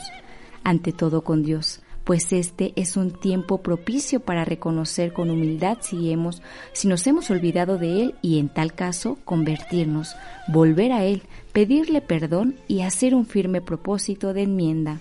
Entramos en un tiempo en que toda dureza ha de ceder, todo corazón de ablandarse y abrirse a la misericordia. Durante la cuaresma, amigas y amigos, nos preparamos para la Semana Santa y la Pascua, en las que conmemoramos la pasión, muerte y resurrección de nuestro Redentor, que padeció grandes tormentos, él inocentemente y por amor para salvarnos de nuestros pecados. Por eso recordamos durante la semana precedentes que somos pecadores, recordamos que necesitamos el perdón que Él nos alcanza en la cruz y comprendemos que si Él nos perdonó, también nosotros debemos perdonar a quienes nos ofenden, como rezamos a la oración del Padre que Él mismo nos enseñó. En Cuaresma conocemos mejor a Cristo y podemos conocernos mejor a nosotros mismos y quizá hasta el grado de aprender a perdonarnos lo que ya Dios mismo quiere perdonar y olvidar. Preparar el corazón para pedir perdón a Dios, pedir perdón a nuestros hermanos y perdonar a fondo a cuantos nos hayan hecho sufrir de alguna manera, esforzándonos por disipar de nuestra vida toda rencilla y todo rencor. ¿Qué significa recibir la ceniza? Bueno, Número uno, reconocer que somos pecadores y hemos ofendido a Dios y al prójimo. Número dos, manifestar ante la comunidad nuestro sincero arrepentimiento. 3. Pedir a la Iglesia que haga oración por nuestra conversión. 4. Manifestar públicamente nuestro compromiso de cambio. 5. Comprometernos a hacer penitencia por nuestros pecados.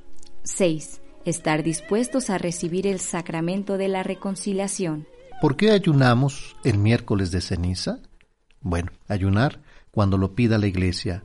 Nos dice uno de los mandamientos de la Iglesia. Esta nos pide que cada miércoles de ceniza ayunemos y nos abstengamos de comer carne. ¿Por qué?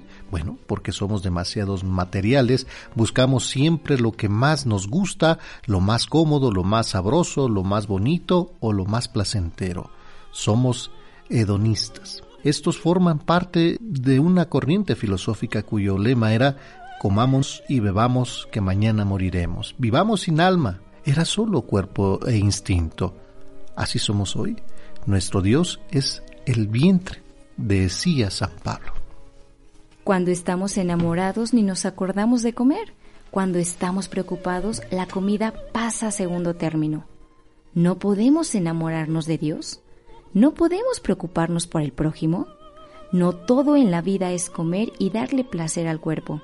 Ayunamos para cultivar lo espiritual, para educar el cuerpo, porque no solo de pan vive el hombre, Ayunamos para dar lo que no conocemos a los que ayunan siempre por su pobreza. Y hay otros ayunos y otras abstinencias de cosas y personas que nos impiden acercarnos a Dios y ser buenos con los demás. Por ejemplo, ¿Qué tal ayunar de ver televisión y el celular para poder comunicarnos más con la familia? ¿Qué tal ayunar de enojos y mal genio? ¿Qué tal ayunar de esos amigos que nos llevan al mal? ¿O ayunar de la infidelidad o la deslealtad? Bueno, hay personas que podrían no ir a misa los domingos ni acordarse de que son católicos durante todo el año, pero eso sí, no faltan a recibir la ceniza al comienzo de la cuaresma. La ceniza es una tradición muy arraigada del pueblo mexicano y lo demuestra la asistencia masiva a recibirla. Es una oportunidad, amigas y amigos, para hacer llegar un mensaje de conversión y de vida nueva. La cuaresma, por tanto, es tiempo también de sanación. Dios ve nuestras lágrimas, Dios escucha nuestras súplicas. Mientras recordamos nuestras penas y sufrimientos, pidamos paz, descanso y bendición.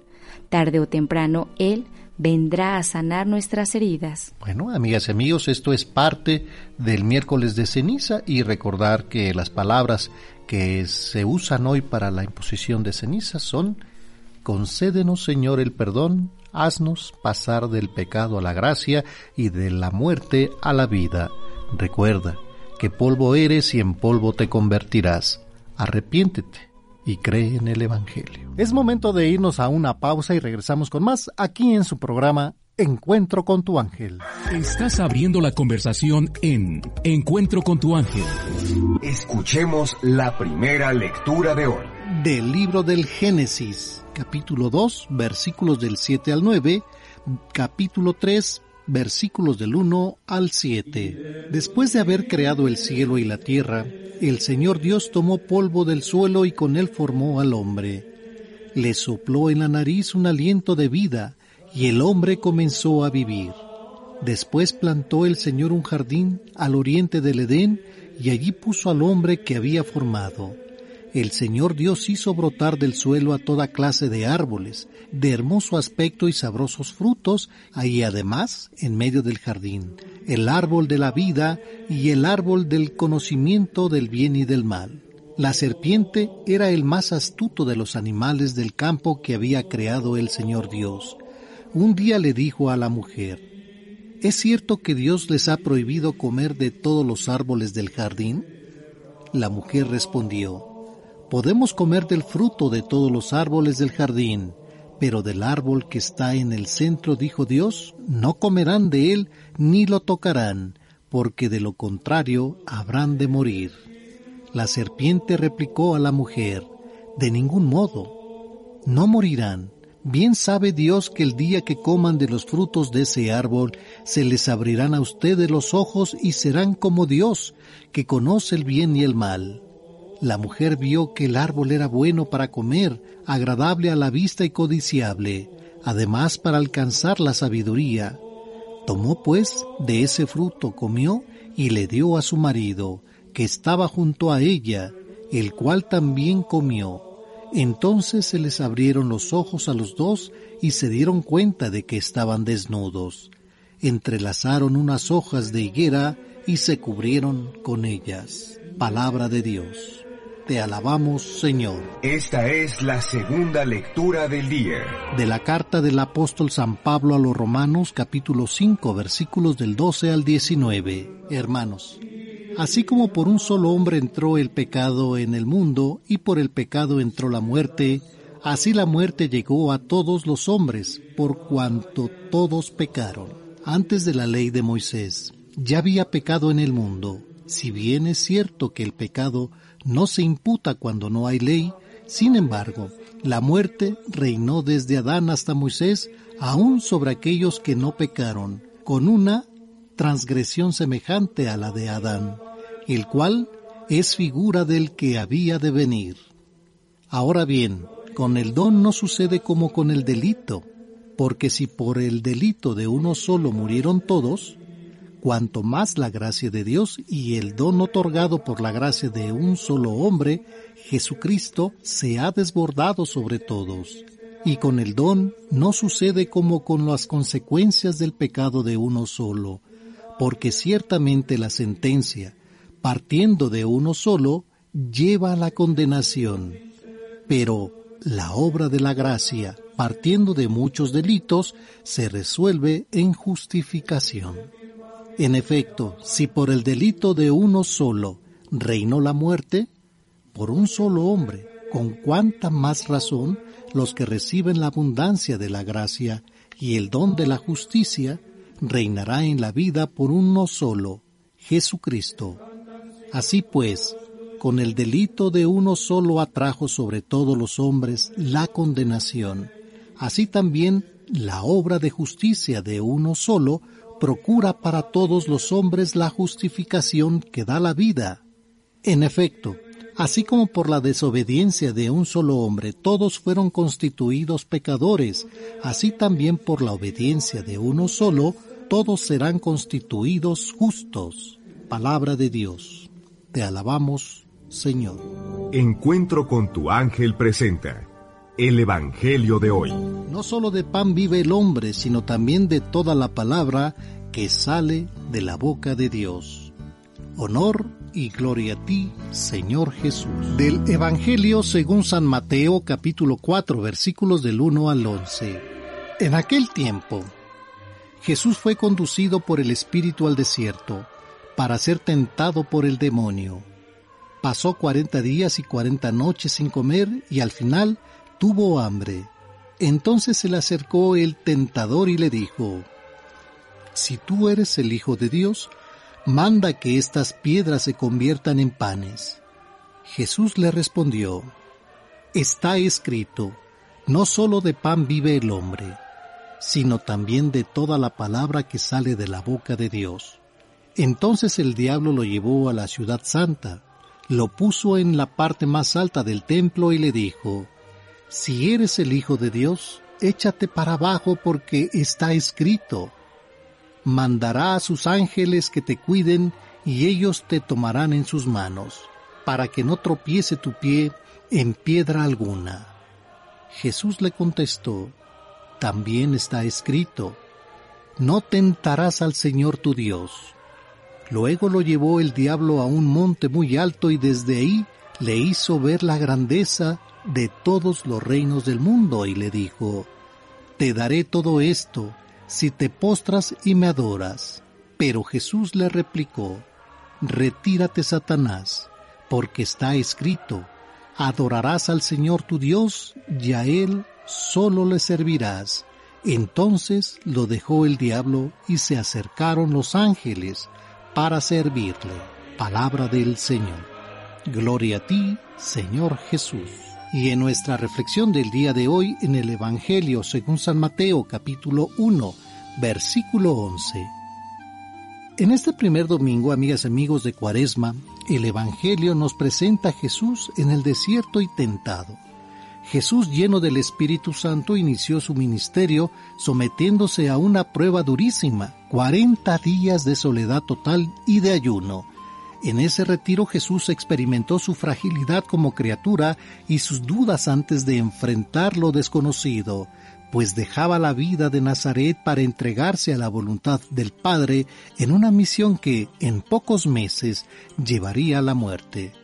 Es ahí donde nuestro Señor Jesucristo se encuentra y el diablo aprovecha la soledad.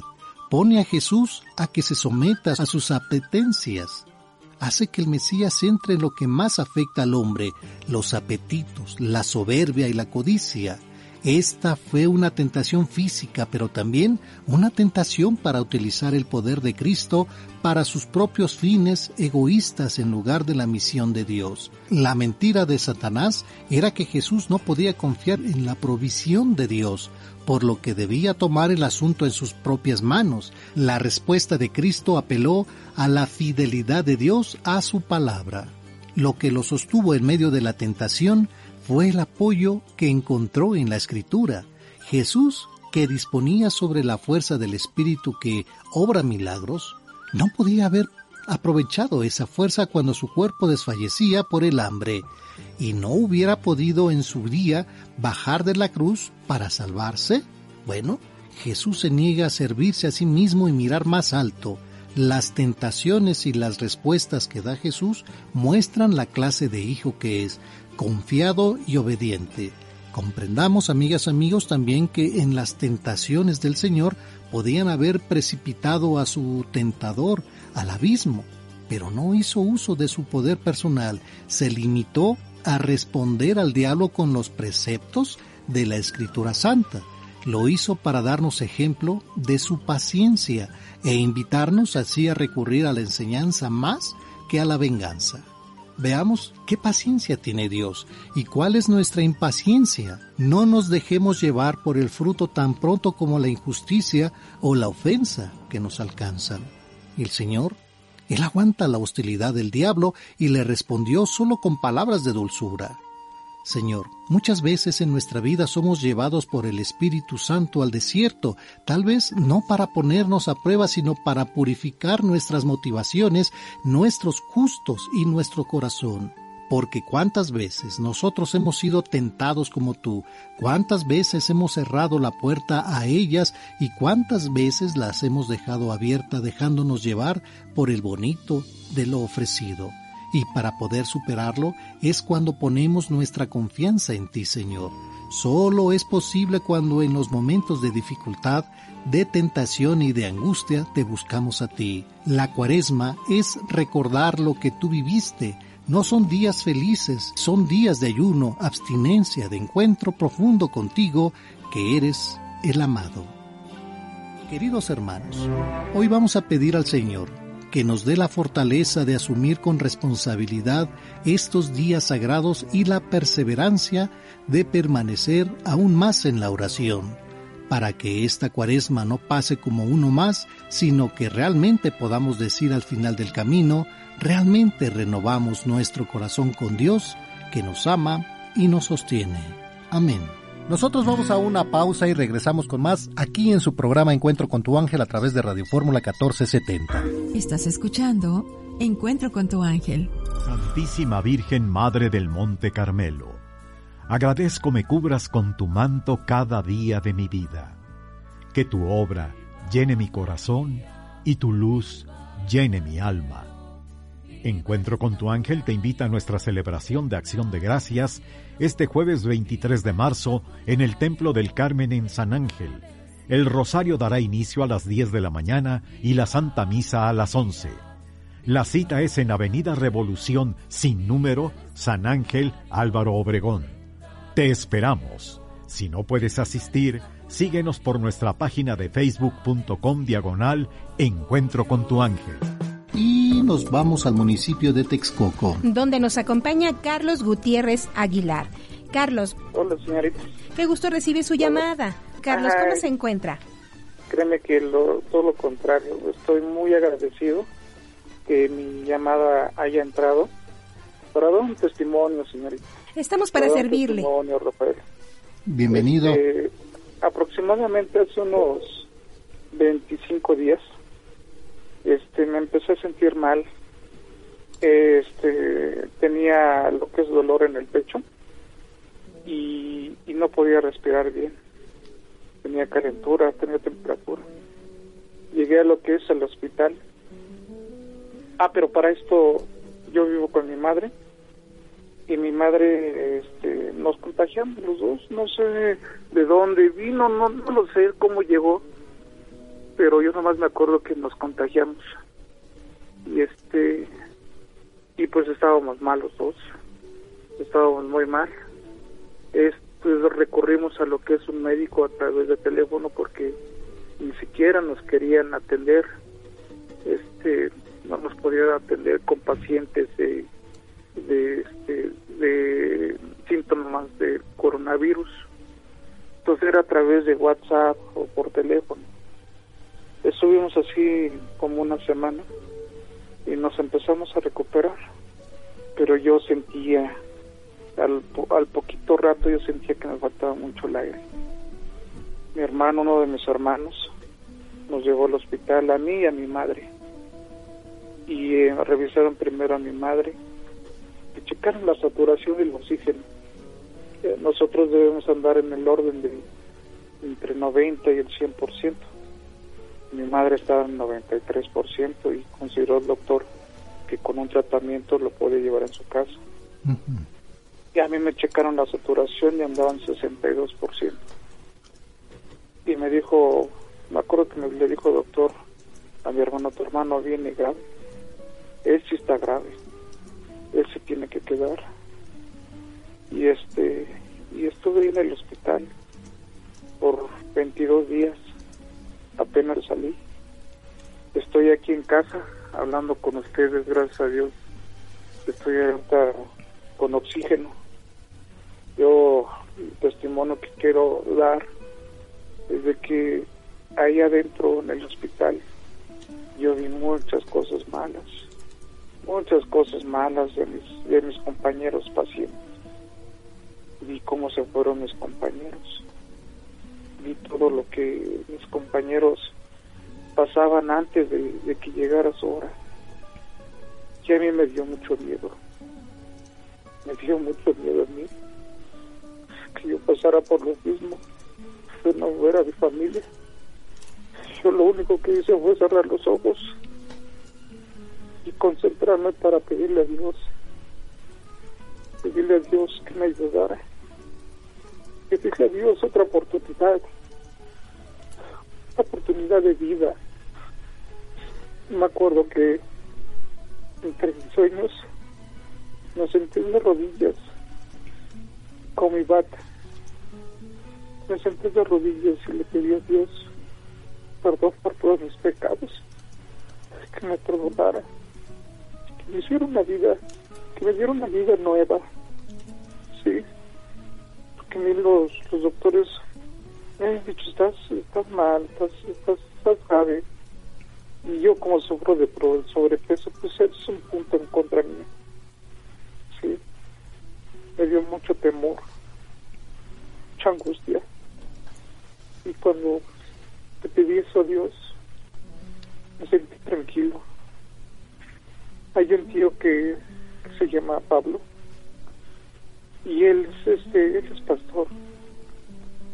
Cuando me, cuando hablaba con él, hablaba de Dios en una forma tan bonita, una forma tan hermosa. Me dice, hijo, Dios está contigo. Este es un examen que estás pasando. Dios está contigo y no te va a dejar. Sí, la prueba está que sí, sí, estás vivo, hijo. Estás vivo.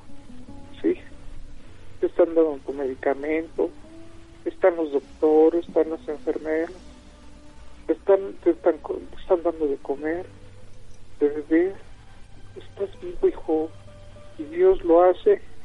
Dios compone cada cosa y pone una cosa en su lugar que es la correcta, que es la perfecta.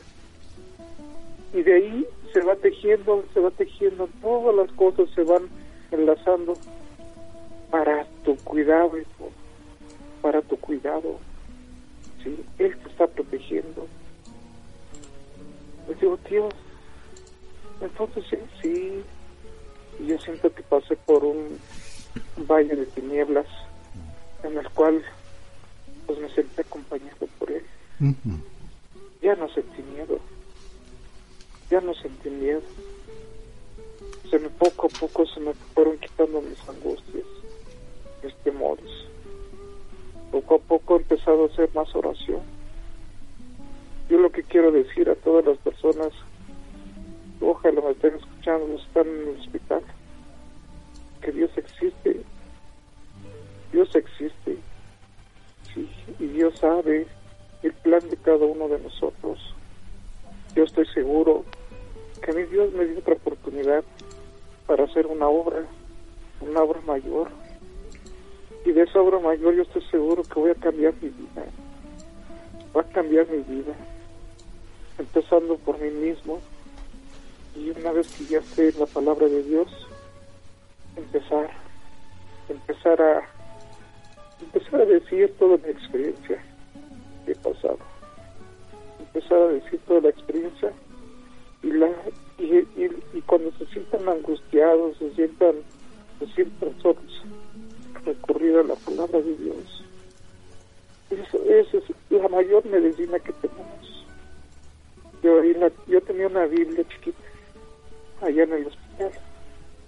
Es una Biblia que me regaló mi padre y este y hay en la carta hay una carta dice de la Tesalocense, si no recuerdo, que lo escribe Pablo y otros dos, este, otros dos, este, ¿cómo se llama? De los que anduvieron con Dios. y, y es una carta tan bonita que, que dice que ellos recibieron el Evangelio no solo por palabra, sino lo recibieron con el poder del Espíritu Santo. Sí, y cuando ellos hablan, no hablan ellos, hablan lo que es Dios, precisamente para las personas que no creemos. Claro. Es una carta muy hermosa de ver, muy hermosa, que cuando tengan oportunidad, las personas que me escuchan, búsquenla, búsquenla en la Biblia y van a ver cómo es una carta muy bonita. A mí me llevó mucho en el alma. Sí. Es una carta muy hermosa en la cual dice que debemos de amarnos como hermanos los unos a los otros. No debemos ser crueles con, nosotros, con, nosotros, con nosotros mismos y con Hay que ser misericordiosos, ¿verdad? Eh, Carlos, ser humildes. perdón que te interrumpa, déjame hacer una pausa, no me cuelgues y regreso contigo, por favor, ¿sí? Es momento de irnos a una pausa y regresamos con más aquí en su programa Encuentro con tu ángel. La humildad de Cristo nos enseña a ser humildes, porque al morir se dio ante los impíos. Su grandeza nos hace grandes, porque Él, al resucitar, precedió a los justos. Encuentro con tu ángel. Vive tu cuaresma. Continuamos en el municipio de Texcoco. Donde nos acompaña el señor Carlos Gutiérrez Aguilar. Señor Carlos, gracias por la espera. Gracias. Eh, señor Carlos, antes de corte usted nos ha compartido que pues estuvo muy delicado de salud. Usted se contagia estuvo muy grave en el hospital, no tiene mucho que salió de ahí y dentro de, de esta experiencia en la enfermedad que usted ha tenido, pues nos cuenta cómo usted le pide mucho a Dios a través de la oración, le pide perdón por sus pecados y le pedía también a Dios nuestro Señor que le diera una vida nueva, otra nueva oportunidad de vivir, porque su pronóstico era muy delicado. Usted sale del hospital, pero nos cuenta también cuando usted estaba ahí en el hospital, usted tenía una Biblia pequeña y usted estaba leyendo el libro de Tesalonicenses que una de las cartas apostólicas escritas por San Pablo. Y antes de corte, pues usted nos iba a compartir un poquito de esta lectura de Tesalonicenses. Señor Carlos. Este, sí, señorita, dice San Pablo. Dice, nosotros recibimos el Evangelio, pero no lo recibimos por palabra. Nosotros lo recibimos a través del poder del Espíritu Santo. Y el Espíritu Santo es es tan importante como Dios Padre, Dios Hijo, que es tan, es tan importante que, que lo que me han dicho que es, es frágil, pero es algo, es, es, es algo que nosotros sentimos en nuestro cuerpo, en nuestro ser, en nuestro corazón, en nuestro espíritu. Yo, yo estoy acobijado por ellos yo siento que estoy acobijado por ellos. La verdad, la verdad, este, yo doy gracias a Dios. Doy gracias a Dios por esta oportunidad que estoy compartiendo con ustedes.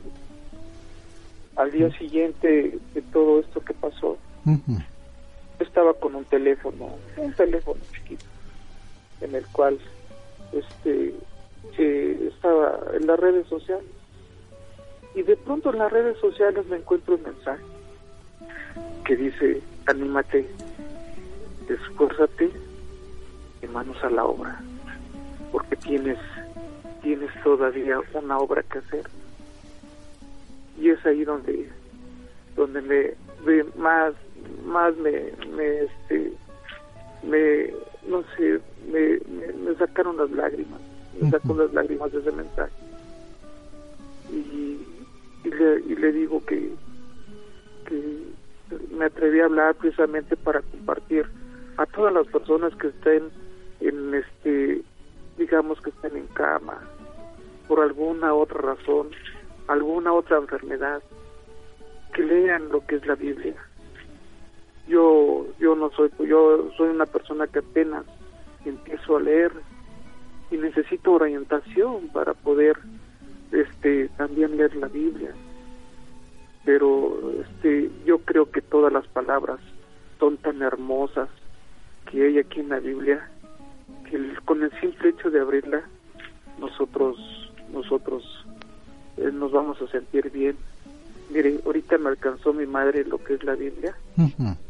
Y le digo aquí está primera carta de Tesalonicenses y dice capítulo 1 Pablo Silvano y Timoteo a la iglesia de los tesalonicenses con, congregada en Dios Padre y en Cristo Jesús el Señor permanezcan con ustedes la gracia y la paz. En todo momento los tenemos presentes en nuestras oraciones y damos gracias sin cesar a Dios por ustedes, pues constantemente recordamos ante Dios, nuestro Padre, su fe produce frutos, su amor que sabe actuar, su espera en Cristo Jesús, nuestro Señor, que no se desanima. Se no olvidamos, hermanos, amados, que somos amados por Dios y en las circunstancias que fueron. Pero aquí más adelante, quiero comentarles acá, dice el Evangelio que les llevamos no se quedó solo en palabras, sino que hubo milagros y Espíritu Santo, dan dejándoles plena, plena convicción. Dice, al recibir la palabra, nos este, probamos la alegría del Espíritu Santo en medio de fuertes oposiciones. ¿Y qué más? ¿Qué más? Que nos dice que, que de este modo pasaron a ser un modelo para todos los creyentes de Macedonia para todos los y de Acaya, ¿verdad? Exactamente, es correcto, sí. Y esa carta, si ustedes la leen, yo le recomiendo a todas las personas que nos estén escuchando, léanla, Está muy hermosa esa carta de veras. A mí me sacó mucho las lágrimas. Me encantó. Y este, y la verdad, doy mucho, doy gracias a Dios por todo lo que me ha pasado. Porque Dios pone todo. Dios pone los angelitos. En este caso puso mis hermanos, a otras personas que, que a través de mis hermanos, otras personas, me ayudaron a ir al hospital, me ayudaron a estar tranquilo en el hospital, me ayudaron a estar con calma. Hay, hay gente que, hay enfermeras y doctores que trabajan en el hospital. Algunos trabajarán por profesión, pero hay otros que aparte de profesión trabajan con amor. Hay, hay personas muy, muy hermosas de veras, que lo tratan a usted como un angelito, un angelito y muchas veces es lo que nosotros queremos como enfermos ahora que yo me di cuenta que nos traten como angelitos para que nos podamos sentir acogidos sí y yo pienso que esos angelitos me los envió Dios. Estoy seguro estoy seguro que me los envió Dios. Entonces yo yo la verdad antes de que me pasara esto yo soy una persona desordenada en mi cuestión alimenticia en cuestión de mis ideas, en cuestión de comportamiento. Entonces, ahora yo no, no, ahora no, no creo aceptar que yo sea así. Yo voy a, voy a trabajar para formarme como una persona ordenada ante todo, ordenada en mis oraciones, ordenada empezando con Dios primero y después todo lo demás será añadido y que estemos convencidos, Carlos, lo que nos dice la carta de San Pablo, ¿verdad? Sí. Que nos sintamos amados por Dios, porque Dios nos, ama. Y en todo momento, a veces, eh, Dios sabe sus designios, ¿verdad? Y cuando pasamos una situación de esta es cuando decimos, gracias a Dios, que Él, Él me ayudó. A mí, a mi mamá y a todos los enfermitos. Y es ahí cuando valoramos lo que tenemos, ¿verdad? Y es algo muy importante el que comemos, ¿sí? Es correcto el que comemos. Y como usted lo ha dicho, yo me preguntaba ya en el hospital, bueno, ¿y por qué a mí me pasó? ¿Por qué me pasó a mí esto? yo estaba bien, Claro. pero todo tiene un porqué. Todo, ahora me queda claro, todo tiene un porqué. Y doy gracias a Dios que me enfermé y doy gracias a Dios que estuve en el hospital. Y es Doy el momento, a Dios por todo. y es el momento de darle gracias a Dios por todo lo que nos da, Carlos, por todo lo que tenemos, absolutamente todo es gracias a su voluntad, ¿verdad? Claro que sí, gracias a la voluntad de Él, porque vaya, ah, hay personas que a lo mejor eh, no se han enfermado, Ujú. pero hay personas que se preocupan a muy temprana hora, amaneciendo por el dinero, o porque la vecina me dijo esto y estoy enojada con ella, o por mi hermano, o por mi padre, que empezamos a dar, echar a andar nuestra mente con cosas negativas. Claro. Sí, pero no, no, no damos gracias a Dios primero, que estamos viviendo. Que eso es lo No importante, gracias Carlos. a Dios. Perdón que lo interrumpa nuevamente, déjeme hacer una pausa, no me cuelgue y yo regreso con usted, por favor. Estás abriendo la conversación en Encuentro con tu ángel. Contáctanos por correo electrónico con la dirección encuentro Y continuamos en el municipio de Texcoco. donde agradecemos al señor Carlos Gutiérrez Aguilar por la espera. Señor Carlos, Gracias a Dios estoy aquí con ustedes. Y bueno, la recomendación para todos es, queremos ser mejores hijos, queremos ser mejores personas, queremos ser mejores en todo, abramos nuestra Biblia, Carlos.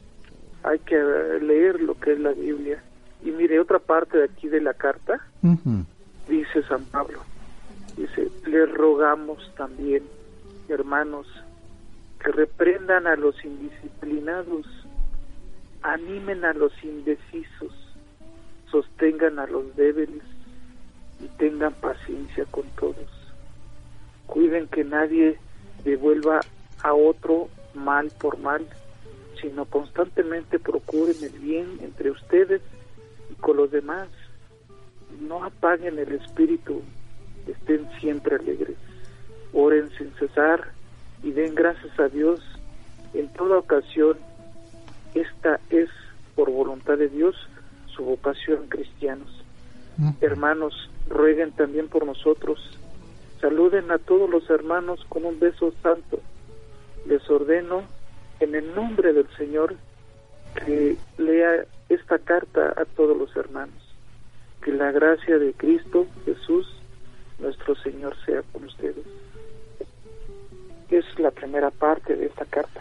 Que, que es bonita toda, de hecho toda la lectura es buena, Toda, muy bonita y creo que la- lo que tenemos que hacer, pedirle mucho al Espíritu Santo que nos dé el entendimiento, cualquier cosa que no podamos comprender, eh, visitar nosotros a, a- a la iglesia, al sacerdote que, que nos oriente, tomar cursos de Biblia, ¿verdad?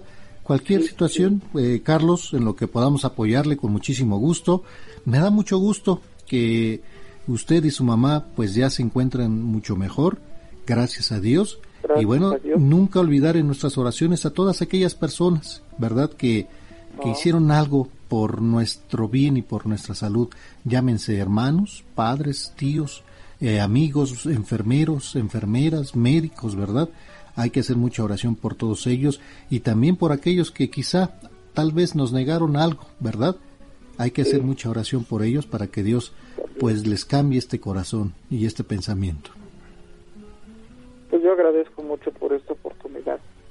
Agradezco a Dios que haya entrado la llamada y este agradezco a Dios por mi vida y la y, y, y, y les quiero invitar a todos los hermanos a empezar a leer la Biblia, empezar a leer la Biblia, porque cada cachito de Biblia yo creo que es, es parte de nuestra vida, es nuestra base de la vida de cada quien y dejar a un lado los problemas. Yo sé que hay veces que somos tan materialistas, empezar a dejar ser materialistas. Claro. Y es el momento, el momento, Carlos, de hacerlo. Y bueno, mañana no sabemos, pero el día de hoy es el tiempo que debemos de hacerlo. Te agradezco mucho. Te voy a mandar este un, no me vais a colgar para darte un regalito del programa Encuentro con tu ángel. Ojalá que Gracias. el librito que te mandemos es un librito que nos explica cómo, cómo leer la Biblia, ¿verdad? Ah, mire, perfecto, de veras. Y voy poco a poco, muchísimo. poco a poco no desesperes, tengamos fe, confianza y paciencia en todo esto y, y pedirle mucho a Dios nuestro Señor y al Espíritu Santo que sea Él quien nos ilumine y obviamente, eh, reitero, si cualquier duda o que podamos apoyarte en algo, con muchísimo gusto. Ya tienes los teléfonos y estamos Claro. para servirles a todos. ¿sí? Claro, agradezco mucho a todos. Gracias, un Dios fuerte abrazo bendiga. para ti, para tu mamá y que Dios nuestro Señor esté con ustedes y con toda su familia. Gracias. Encuentro con tu ángel presenta Conociendo la Biblia, libro por libro. El libro de Daniel, parte 2. Antes de comenzar con la segunda parte del libro de Daniel, es bueno recordar que la primera que estudiamos la semana pasada, que comprende los primeros seis capítulos, nos habla de la biografía del profeta, de los duros retos que enfrentó y de ciertos episodios dramáticos de su vida, donde además nos dimos cuenta que de un capítulo a otro, que podríamos leer muy rápido en la vida de Daniel, habían pasado muchos años, recordándonos que nuestra fe será aprobada a lo largo de toda nuestra existencia, sin importar los retos superados. De esta forma, hoy llegamos a la parte profética del libro de Daniel, que se presta para un estudio muy profundo y analítico, del cual vamos a solicitar toda la atención y concentración de nuestros queridos radioescuchas aquí en su programa Encuentro con tu ángel. Daniel, parte 2. ¿Sabías que los primeros seis capítulos del libro de Daniel son hasta cierto punto muy fáciles de entender y de ver la aplicación que tienen para nuestras vidas? Pero que a partir del capítulo 7, en el que nos introducimos a la parte apocalíptica, es indispensable que tengamos un conocimiento general de la Biblia? y que además hayamos aceptado en nuestro corazón el comportamiento moral que Dios demanda de nosotros en los primeros seis capítulos? Durante siglos, muchas personas han pensado que la Biblia es un libro muerto y anticuado, que nada tiene que ver con nuestra vida actual. Sin embargo, con el estudio de la segunda parte del libro de Daniel, queremos alentarlos a profundizar en su fe, a que sean creyentes leídos, estudiados y disciplinados, para que puedan aprender a defender lo que creen, como dice el apóstol Pedro en su primera carta, capítulo 3, versículo 15. Estén siempre dispuestos para estar dispuestos a dar una respuesta a quien les pida cuenta de su esperanza. Este es el desafío, no solo que nosotros creamos y profundicemos en lo que creemos, sino que también sepamos por qué creemos lo que creemos y tengamos la capacidad de explicarlo, de atrevernos a defender con argumentos sólidos nuestra fe. El capítulo 7 es un panorama del mundo que lo abarca todo. Nos narra el sueño de Nabucodonosor desde otra perspectiva, a través de una visión que el profeta Daniel tiene de cuatro bestias que representan a cuatro imperios mundiales, comenzando con el imperio babilónico, luego el medo-persa, después el griego y al final el romano, los cuales Dios considera que van a marcar el destino de la humanidad. En este pasaje debemos ver cómo es que el hombre puede pensar que estos imperios son una gran obra humana, pero Dios los ve como bestias, así como lo oyen. El esplendor del imperio de Babilonia, el poder de los medopersas, el conocimiento del imperio griego y la grandeza de Roma. Dios los ve como bestias peleándose entre ellas. ¿Sabías que el libro de Daniel tiene un paralelo con la carta del apóstol Pablo a los Efesios, que nos habla de la batalla espiritual en los lugares celestiales? ¿Y que Daniel participó en esta batalla? ¿Que el apóstol Pablo hace dos oraciones en esa carta? Una para que sean iluminados los ojos de nuestro entendimiento y otra para ser fortalecidos en el poder de su fuerza? Y que es precioso ver a Daniel y a sus amigos orando de esta manera para entender el plan de Dios y recibir el poder que les permita permanecer fieles hasta el final? Posteriormente, el libro de Daniel nos habla de una profecía que ya se cumplió, enfocada en una parte específica del Medio Oriente, que nos habla de las conquistas de Alejandro Magno en África, Siria y Egipto, y de la lucha entre Siria y Egipto, detallada en el capítulo 11. Todo esto ya se cumplió con una precisión que provocó que muchos pusieran en duda la misma veracidad del libro de Daniel, que escribió esto tantos años antes de que sucediera. ¿Por qué eran importantes estas luchas? Porque Israel estaba en medio, y la enseñanza de este capítulo reside en distinguir entre lo que el mundo considera que hace grande a una persona comparado con lo que Dios piensa que verdaderamente hace grande a uno de sus hijos.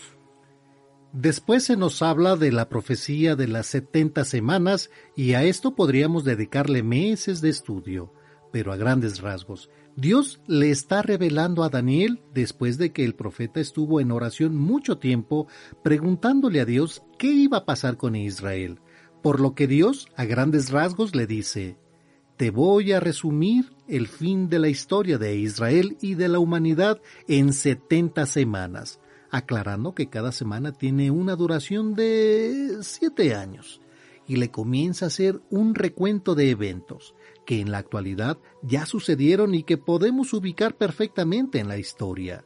Le dice que las 69 semanas concluirán con la muerte del Mesías y la destrucción del templo. Esto quiere decir que solo queda una semana de siete años para que todo esto concluya. Pero con la muerte de Jesús y la destrucción del templo, Dios detuvo el reloj como si fuera un cronómetro de tiempo. Esto debido a que Israel no creyó en el Mesías y Dios ya no los pudo usar para predicarlo, porque ¿cómo iban a hablar de un Cristo en el que no creen? ¿Sabías que el libro de Daniel, junto con el libro de Apocalipsis, nos despliega los acontecimientos futuros tal y como Dios los ha programado en la historia? y que a nosotros sus hijos nos permiten ir conociendo ese plan futuro para la humanidad? Que como lo hemos dicho antes, los eventos descritos que se han cumplido son para que veamos lo fiel que es la profecía y para que sepamos con toda certeza de que la palabra de Dios se va a cumplir.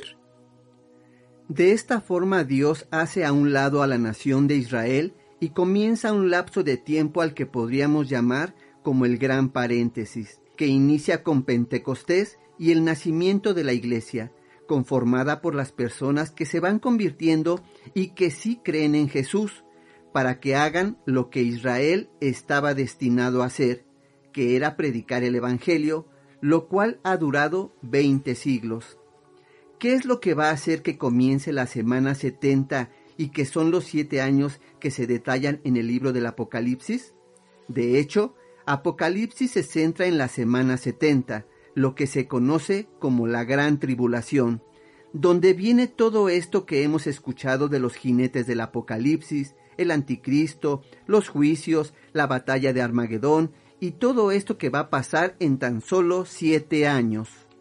Antes de que todo esto se desencadene en la tierra, Jesús va a venir por su iglesia, es decir, por los genuinos creyentes que estén vivos en ese momento y se los va a llevar vivos al cielo para guardarlos de toda la destrucción y persecución que habrá en esos tiempos. En el Evangelio de Mateo capítulo 24, versículos del 40 al 42, Jesús, hablando de esto, dice, De dos hombres que estén juntos en el campo, uno será tomado y el otro no de dos mujeres que estén juntas moliendo trigo, una será tomada y la otra no. Por eso estén despiertos, porque no saben en qué día vendrá su Señor. No sabemos cuándo va a suceder eso, pero eso va a dar un banderazo de salida de la semana setenta. Cuando eso ocurra, muchos de los que no creían en Jesús, al ver desaparecer a los creyentes, van a creer en Jesucristo dice la escritura que en esos años será cuando más gente se va a convertir al Evangelio. Claro que también van a ser los años de mayor tribulación que el mundo va a experimentar en todo sentido.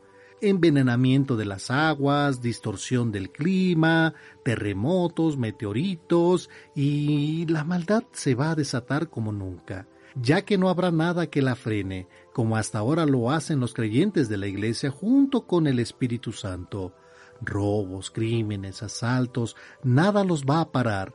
La maldad se va a potencializar durante estos siete años. Y todo esto lo comentamos para que entendamos el tiempo que nos ha tocado vivir, que es el gran intervalo. ¿Sabías que Dios no revela el futuro de forma indiscriminada? ni de una manera personal como lo hacen los horóscopos o adivinadores? Que lo que sí nos muestra es la tendencia general de los acontecimientos mundiales y de nuestro encuentro inminente con el Creador? Que cualquiera que estudia con cuidado y disciplina esta área de profecía bíblica va a descubrir cosas muy importantes y útiles sobre lo que va a pasar y lo que está sucediendo hoy? Para que al saber que todo lo que estamos viviendo en la actualidad está cumpliendo los propósitos de Dios en la tierra y podamos descansar en el poder y fidelidad de Dios? Jesús en todo el capítulo 24 del Evangelio de Mateo nos da las señales del término de este gran intervalo. Desafortunadamente, no hay tiempo de entrar en detalles, pero las señales de que ese gran paréntesis se está acabando son impresionantes no sabemos cuándo pasará esto, pero es indudable que cada vez estamos más cerca del regreso de Jesús. Ya no son los creyentes los que dicen que el mundo se va a acabar, son los científicos modernos los agoreros del mal. Así que es muy importante, si entendimos que Dios gobierna, que cuida a sus hijos fieles y que tiene un plan eterno, que aprendamos a medir los tiempos y a darnos cuenta que estamos en la recta final del inicio del juicio para la humanidad. Posteriormente se nos narra que aparte de este mundo físico en el que nos encontramos, hay un mundo invisible que interactúa con él, que no solo son las actividades humanas las que están dirigiendo este mundo, y esto queda patente al leer cuando Daniel está orando por respuestas y se le aparece un ángel que le dice que Dios lo mandó a contestarle sus preguntas, pero que no había llegado antes porque se estaba librando una batalla espiritual. Sí debemos aclarar que Dios no tendría ningún problema en deshacerse de todos los demonios, pero necesita probar nuestra fe y que aprendamos a depender de la oración para fortalecer nuestra confianza en Él, porque como lo hemos dicho, el plan de Dios se va a cumplir sí o sí. Pero tú puedes intervenir en la batalla con tu oración para formar parte de este plan o quedarte afuera. ¿Sabías que cuando oramos por la salvación o la salud de alguien, no solamente es para que se den los hechos, para que esa persona se arrepienta o se cure? sino que hay una verdadera batalla espiritual entre ángeles y demonios para que ciertas cosas sucedan? ¿Que por eso Dios continuamente nos recuerda que formamos parte de un ejército espiritual? Que no importa la edad, la situación económica o las influencias, todos los creyentes somos soldados de Jesucristo? ¿Y que la manera en la que se inclina la balanza para la victoria de Dios es con nuestras oraciones? Después, el libro de Daniel también nos habla del evento profético más importante que falta por cumplirse para el hombre, y que es el regreso de Jesucristo, que esto va a suceder cuando terminen los últimos siete años de tribulación, para establecer un gobierno mesiánico que va a durar mil años, en el que va a restaurar el mundo como era en el plan original después de todo lo que pasó con las plagas. Luego de que pasen esos mil años, aunque parezca increíble, el hombre se va a rebelar nuevamente contra Dios. Se menciona también cuando todos los muertos son resucitados. Habla del juicio final para aquellas personas que irán al infierno y nos menciona cuándo van a suceder estas cosas.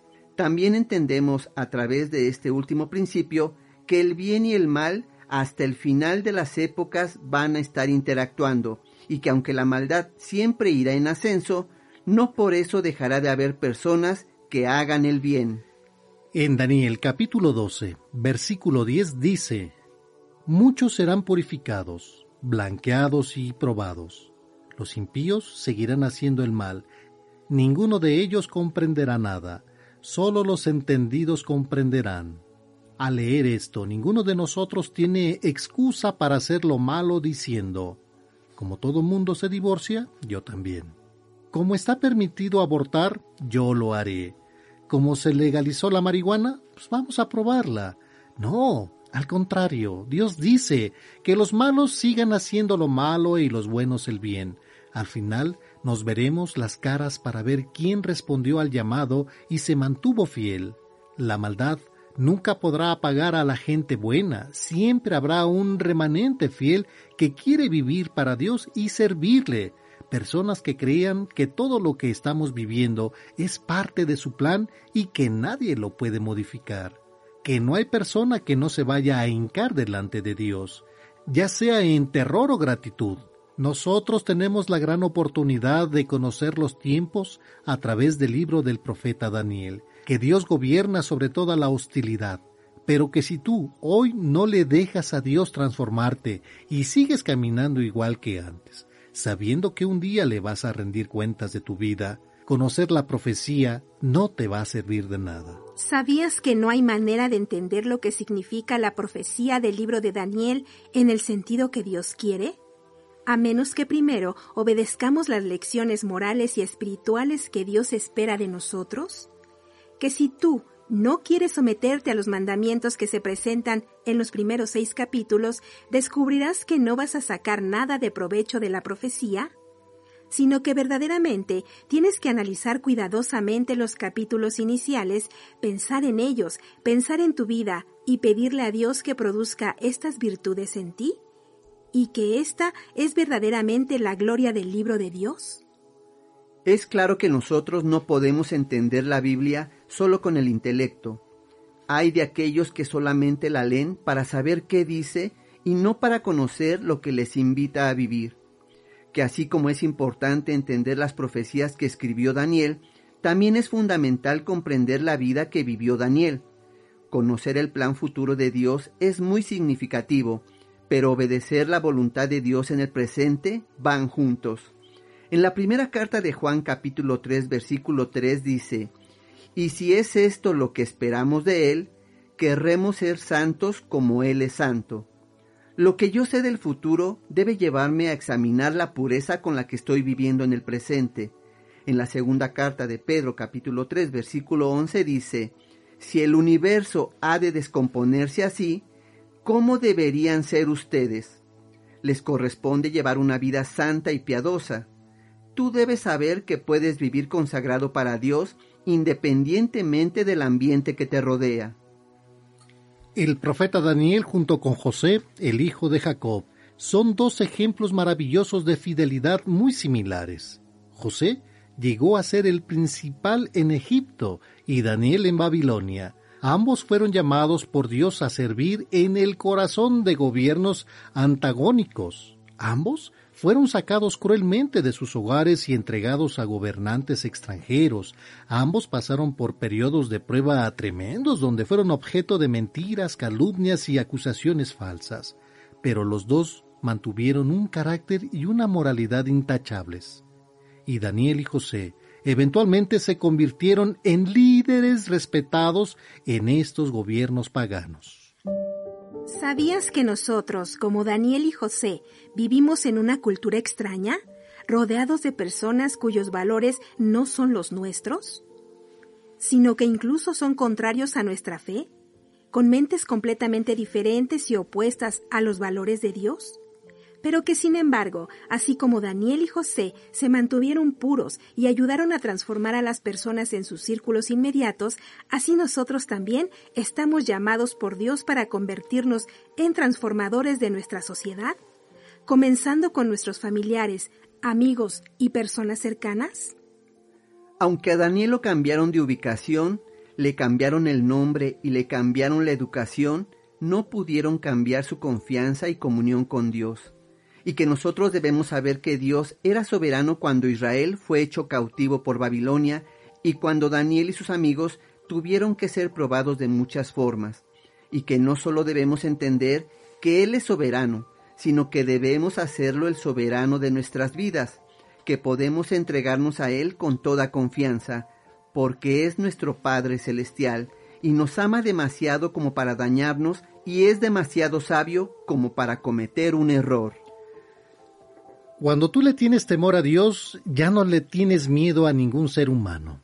Y la fuente de ese corazón valiente que cada reto que enfrenta como una oportunidad de ver el poder de Dios trabajando en su vida es el reconocer en primer lugar que Dios es soberano, que Él está detrás de todo lo que estamos viviendo, que los gobernantes y los poderosos podrán pensar que tienen el control de todo, pero que nosotros sabemos mejor las cosas Ojalá que este epílogo del libro de Daniel haya sido algo especial para sus vidas, como lo fue para las nuestras, que nos haya podido retar a cada uno de nosotros con la vida de este increíble creyente y sobre todo tener la claridad de que si Dios lo pudo hacer en su vida, el mismo Espíritu Santo que vive en nosotros lo puede hacer también en la nuestra. Sabemos que todavía hay muchos tesoros guardados en este libro, por lo que le recomendamos se den oportunidad de leerlo para tener una visión más amplia de lo importante que es dentro de las escrituras. Y esto, querido Radio Escuchas, fue el resumen final del libro de Daniel, aquí en su programa Encuentro con tu ángel. Encuentro con tu ángel presentó Conociendo la Biblia, libro por libro. Vamos a la pausa y regresamos con más aquí en Radio Fórmula 1470 en su programa Encuentro con tu ángel. La cuaresma es un tiempo propio para las renuncias. Privémonos cada día de algo para ayudar a los demás. Encuentro con tu ángel. Vive tu cuaresma. Y tenemos llamada. Nos vamos a Ecatepec, donde se encuentra Benito Montiel Cayetano. ¿Cómo están? Me da mucho bien, gusto gracias a este, Dios. hayan tomado mi llamada para compartirles mi testimonio. Pues bienvenido, eh, Benito, muchas gracias, felices y contentos de tenerte en la línea telefónica. Te escuchamos, por favor.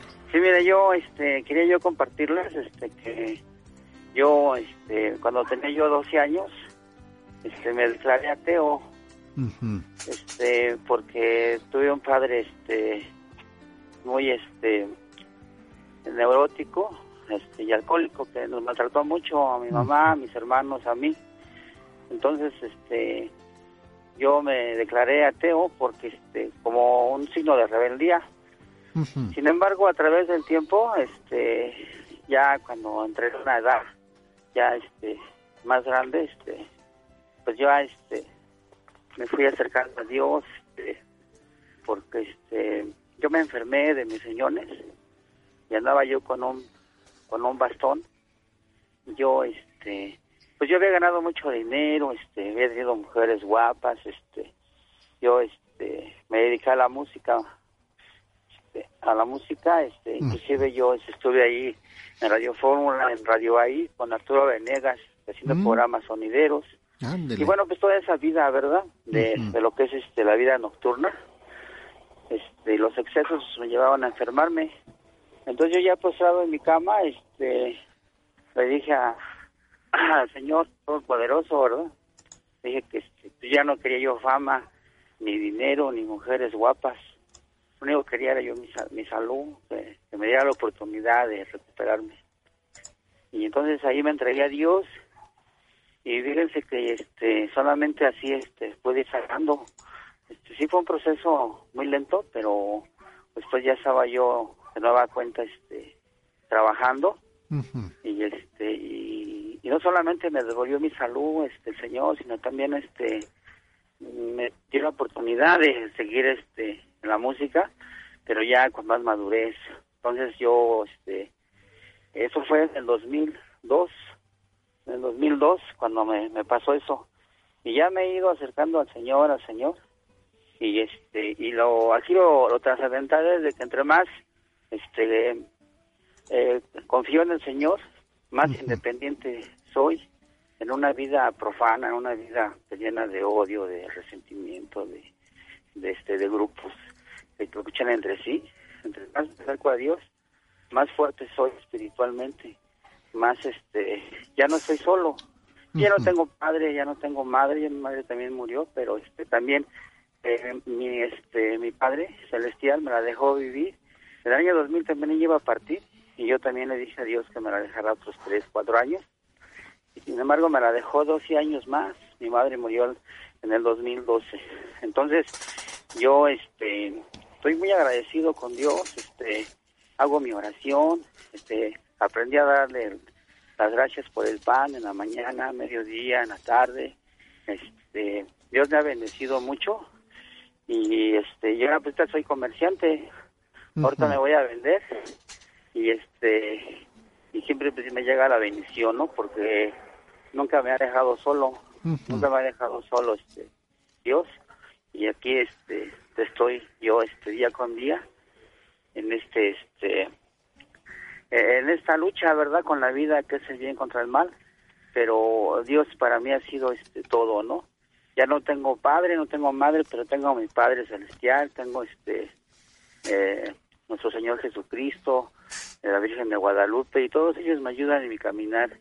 Ahorita ya no tomo nada, este también, gracias a, Dios que les dije que ya no, que me arrancara también la obsesión de tomar, también ya este ya no tomo, ya ando este, ahora sí como dice Cristo, ¿verdad? Haciendo todas las cosas nuevas al, al 100, al 100, este, y pues yo soy muy contento y, y qué bueno que tengan este programa, porque este programa nos permite a una sociedad ya eh, este, dividida y colapsada para que podamos este, unirnos como hermanos, ¿verdad? Benito será el día en que todos seamos uno con Dios. ¿Cómo ven? Pues Benito, sorprendente que, bueno, 12 años de edad, pues eh, muy difícilmente para tomar decisiones, ¿verdad? Y más con la cuestión espiritual. Sí, este, y, bueno, o sea, es un niño, ¿verdad? Eh, desde, desde niño salió uno al orgullo, porque ya lo decía David, pecador desde el seno de mi madre, entonces ya traía uno el orgullo, la prepotencia, este, y ya se, este, se revela uno contra nuestros padres y contra este contra Dios, ¿verdad? Sin embargo, este, pues no sabemos este eh, que estamos mal, ¿no? sí, mucha gente no quiere saber nada de Dios, no quiere este eh, su, su dinero, su fama, piensan que es todo, pero mm, todas esas son cosas perecederas, porque dice Cristo, hay que hacer tesoros en el cielo, más no en la tierra. Y así, así debe de ser también. Ya, ya estoy grande, eh, pero yo me estoy preparando también, ¿no? Porque sé que este, que tengo que prepararme día con día y para estar con el Señor, ¿verdad? Porque solamente Él nos puede dar la vida eterna. Y esa felicidad. y esa este, felicidad antes que... que nada quiero felicitarlo y, este, Muchas gracias. Y cada que lo escucho, pues yo, mi, mi alma se conforta, ¿no? De, con usted, con este, con la señorita que también luego participa y con don Alegro día también con su, su, humor, ¿verdad? Yo también tengo mucho humor, tengo mucha alegría porque este, así debe de ser la vida, ¿no? Alegre. bonita y Dios quiere, mi Padre quiere que seamos alegres. ¿Cómo ve, don Rafa? Que, que, que sabemos que hay tiempo para todo, Benito, hay tiempo para todo, nos dice nuestro Señor Jesucristo, tiempo para pues para estudiar, tiempo para trabajar, tiempo para, para descansar, hay tiempo para todo. Lo que nosotros tenemos que hacer es aprender a distribuir estos tiempos, ¿verdad? Y mira, me hiciste recordar tantas cosas allá con la, con la Catedral de la Música Tropical de Radio AI en el 1500, nombre. Y, y bueno, pues don Venegas también, eh, eh, bueno, en aquel entonces, ¿verdad? Estaba de director sí, con este muchacho el licenciado Juan Ramón Sáenz también que tenía su programa los sábados, los grandes de la salsa. Dale. Sí, y, qué bueno, Benito, me da mucho gusto que recapacite uno. Y, Dios, Dios se presta para, para mm, en llamarnos en cierto momento, ¿verdad? Y qué bueno que los tiempos de Dios son perfectos y nosotros eh, obedientes. Fíjate que es algo curioso que decimos, déjame, déjame a mi ser querido un poquito más, ¿no? Y todavía nos atrevemos a decirle, aunque sea dos, tres años más, Padre mío. Pero pues Él es todo amor. Él dice, no, ¿por qué dos años? ¿no? Pues, el tiempo que sea necesario. Y es ahí donde nosotros debemos de ver realmente que estamos en sus manos, Benito. Y, bueno, pues qué bueno que recapacita usted y, a través del amor convencernos en la preparación para nuestro eh, cambio, ¿verdad? Total. Este, don, este, mire, yo tengo otros testimonios, pero ya en otros momentos los compartiré. Por favor, le agradezco mucho. Este, la radio es este, un poquito limitada en cuanto al tiempo, pero este, tengo otros testimonios muy bonitos, muy este, eh, muy hermosos, ¿no? De también de mi hermano que, se enfermó, pero este, yo creo que ya este, poco a poco vamos a ir este, entrando en contacto, ¿no? Le agradezco muchísimo, Benito, y pues le mando un fuerte abrazo y qué bueno, pues hay que reconciliarse en todo momento, ¿verdad? Que es los tiempos de Dios y los tiempos son perfectos, hay que cambiar. Sí. Ándele, Benito, muchas gracias, que la gracia de Dios esté con usted y con toda su familia. No me vaya a colgar, por favor. Es momento de irnos a una pausa y regresamos con más aquí en su programa Encuentro con tu ángel.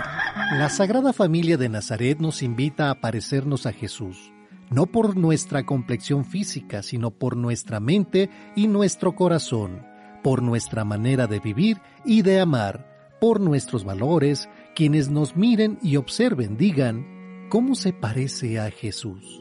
Esto lo podemos leer en el libro de Colosenses capítulo 3, versículos del 12 al 21. Sigue disfrutando de Encuentro con tu ángel desde la Ciudad de México. Radio Fórmula 1470. Y es el momento de hacer nuestra oración. Vamos a ponernos en la gracia de Dios y participar de ella. Hermanos y hermanas, ante la situación de pandemia que seguimos viviendo, sigamos haciendo una oración por la sanación de un hermano, un familiar, amigo o vecino que se encuentre enfermo. Por la señal de la Santa Cruz de nuestros enemigos, líbranos Señor Dios nuestro, en el nombre del Padre, del Hijo y del Espíritu Santo. Amén. Amén. Señor, enséñame a ser generoso, a dar sin calcular, a devolver bien por mal, a servir sin esperar recompensa, a acercarme al que menos me agrada, a hacer el bien al que nada puede retribuirme, amar siempre gratuitamente y trabajar sin preocuparme del reposo, y al no tener otra cosa que dar, a donarme en todo y cada vez más a aquel que necesita de mí, esperando solo de ti la recompensa, o mejor, esperando que tú seas mi recompensa.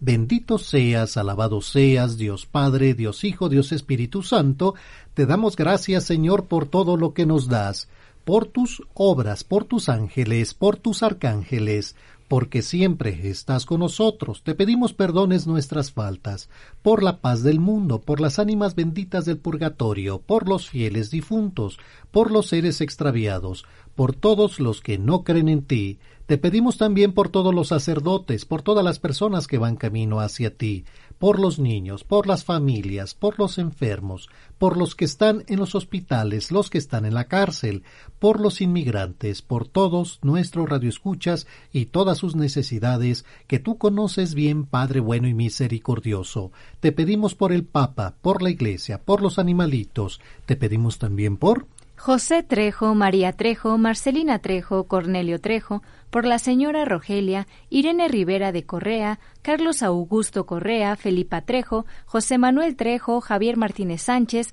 Guadalupe Martínez Sánchez, Héctor Valdepeña Flores, Aurora Loesa, por la salud de Carmen Flores, Atenea Sánchez, Gabriela Méndez Pérez, Benito Ávila, Anastasio Ávila, Enrique Ávila, María Guadalupe Ávila, Zenón Gómez Hernández, María Hernández Gómez, Modesto Alba, Matías Salva, por el eterno descanso de Lucía Navarrete y Ernesto Navarrete. Continuamos nuestra oración por la familia Pérez Díaz, Claudia, Aida Vega, Liam, Rodrigo, Valentina, Marco Antonio y Axel Vega, Antonia Sandoval, la familia Sandoval Soto, López Sandoval, Guadarrama Sandoval, Guadarrama Ladino, Monroy López, Mancilla López, Margarita López Rivera, Oramos también por Marta Acevedo, Esther y Gloria Acevedo Ramírez, Marta Brito, Luisa Reynoso Bustamante, Tina Sánchez, la familia Castillo García, Rosa Isela de Anda Morentín y familia, Andrea Hernández Sánchez, Julia López, Juan Dionisio López Vázquez, Nicolás Núñez, Juan López Cruz, Luz María Gómez Sandoval, Jesús Gómez Rocha, que en paz descanse, Luz María Gómez Sandoval, Mariana Miriam Alejandro Malfabaum y por Luz María Gómez. Te pedimos por el eterno descanso de Sabás García Hernández, Julio César González Cárdenas, la salud de Isabel Hernández, Esther Montero, María Mendoza, Valeria Rodríguez, Juana Bertis y Eloy, Laura León, Moisés Castañeda, Guadalupe González Cárdenas, Eduardo Juárez González, el eterno descanso de Minerva Ramos, René Marcelo Vandala, Antonita Fernández, Julio César Vandala y Julio Alberto Santoyo, la familia Rodríguez Reynosa, Rita Citlali, Isis Martínez, Yasmín Cruz, Andrés Martínez Santos, María Mendoza, por la salud de Aurora Martínez, María Ángel Sánchez Martínez, Mari Juárez y Luciano Vidal, te lo pedimos, Señor. Te lo pedimos por nuestro Señor Jesucristo, tu Hijo, que contigo vive y reina en la unidad del Espíritu Santo, y es Dios por los siglos de los siglos. Amén. Amén. Amén. Y bueno, amigas y amigos, hoy ya es domingo, es el primer domingo de Cuaresma, ya rapidísimo. Así es, ya ha iniciado nuestro caminar. Serán 40 días en los que nosotros tendremos la oportunidad de mirarnos, mirar nuestro interior y saber realmente qué es lo que nos separa del amor de Dios. Es un tiempo en el que nosotros tenemos que preparar nuestra mente y sobre todo nuestro corazón para que nosotros estemos bien atentos a las necesidades de nuestro propio cuerpo. Si nosotros no tenemos salud física, pero mucho menos del alma, entonces nosotros no podremos experimentar ese amor de Dios porque nos impide precisamente llegar a ese amor. Así que en estos 40 días preparémonos, ayuno, abstinencia, oración y acerquémonos al sacramento de la reconciliación. Vayamos a misa. Bueno, pues ahí lo tienen amigas y amigos. Y ya saliendo de misa, pues bueno, pues también a disfrutar del alimento que necesitamos día con día, ¿verdad? ¿Qué vas a invitar? Uh, bueno, de veras, ya que a mí me toca invitar los domingos, hoy es domingo. Hoy los voy a invitar a desayunar algo muy rico. Allá en Cuernavaca, Morelos, les llaman tacos acorazados. No me digas, ¿en serio? ¿Son como este tostados? No, no, son tacos de guisado. De guisado. Sí, nada más que con ¿De caché, corazón? de caché. Ah, acorazados, acorazados. Eh, pueden ser de huevito a la mexicana, de unas este, rajitas relleno, con papas, sí. crema, chile relleno. El clásico arroz con, eh, huevo con duro. huevo duro, huevo Ujú. guisado. Bueno, pues yo creo que el huevito lo vamos a ir haciendo A un ladito. a un ladito y este, hoy no, no gusto. Yo creo que quedan más las costillitas Oye, con no seas codo. No, no soy co- No, no, no, pues ahora sí que digo, ahí están. Ahí están. Ahí Si están en los tacos, adelante. Están por los cielos. Sí.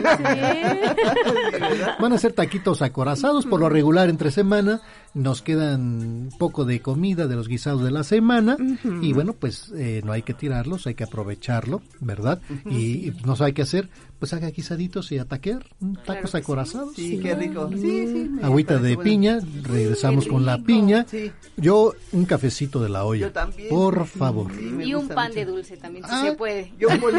Bueno, a mí ¿Es se me antojaron, pedir? a mí se me antojaron unas gorditas de piloncillo. También. Así Ay, que qué están rico. riquísimas. O de. ¿Cómo no? Sí, qué rico. Bueno, lo que tengan de postre, pero disfrútenlo pues, para hacer la sobremesa ya en casita. Claro. Platiquen con sus hijos, hijos platiquen con sus papás, ¿verdad? Eh, cómo les fue la semana. Sí. Es que no ve a mi papá toda la semana. Bueno, lo tiene ahí. ¿En serio? Platique Sí. con ellos. Pídale consejo. La verdad de todas aquellas cosas que tengan duda, hablen con ellos. ¿Qué Claro. opinas, papá, de la novia que tengo? ¿Qué te parece esta chica? O Como el novio. Sí, también. ¿No? Imagínate, Oye, papá, sería no, maravilloso poder Sí. escuchar lo que uno piensa acerca de eso. O incluso si tienen problemas, no hay mejor consejo que el que un padre nos puede dar. Sí, porque es quien más nos ama, tienes razón. En Pedir realidad. consejo. ¿Y quién va a estar siempre? Ellos. La familia. Sí. Así que Y quieren lo mejor para nosotros. hagan sobremesa sin enojarse. Siempre Claro, el claro. diálogo, el diálogo. Amigas, amigos, el tiempo se nos ha terminado. Mañana, si Dios quiere y así lo permite, en punto de las 6 de la mañana estaremos aquí en Radio Fórmula 1470. Nos despedimos. Sus amigos. Valeria Nogués, Dios los bendiga. Marisela Rosas, La Paz, sea con ustedes. Alegro buen día para comentarles que estoy convencido de que de los errores sí se aprende. No, sí, Sí, claro que sí. definitivamente. Porque cada vez me salen mejor. Uy, va Se está, mejorando. se está puliendo. Qué bárbaro. Yo soy su amigo y servidor Rafael Valderas. Que Dios nuestro Señor esté con todos ustedes. Que tengan todos un bonito Domingo. y Hasta mañana. gracias. Esto fue Encuentro con tu ángel. Recuerda que mañana tenemos una cita en la que esperamos escuchar la voz de Dios para avivar el fuego de su espíritu que vive en nosotros. Encuentro con tu ángel.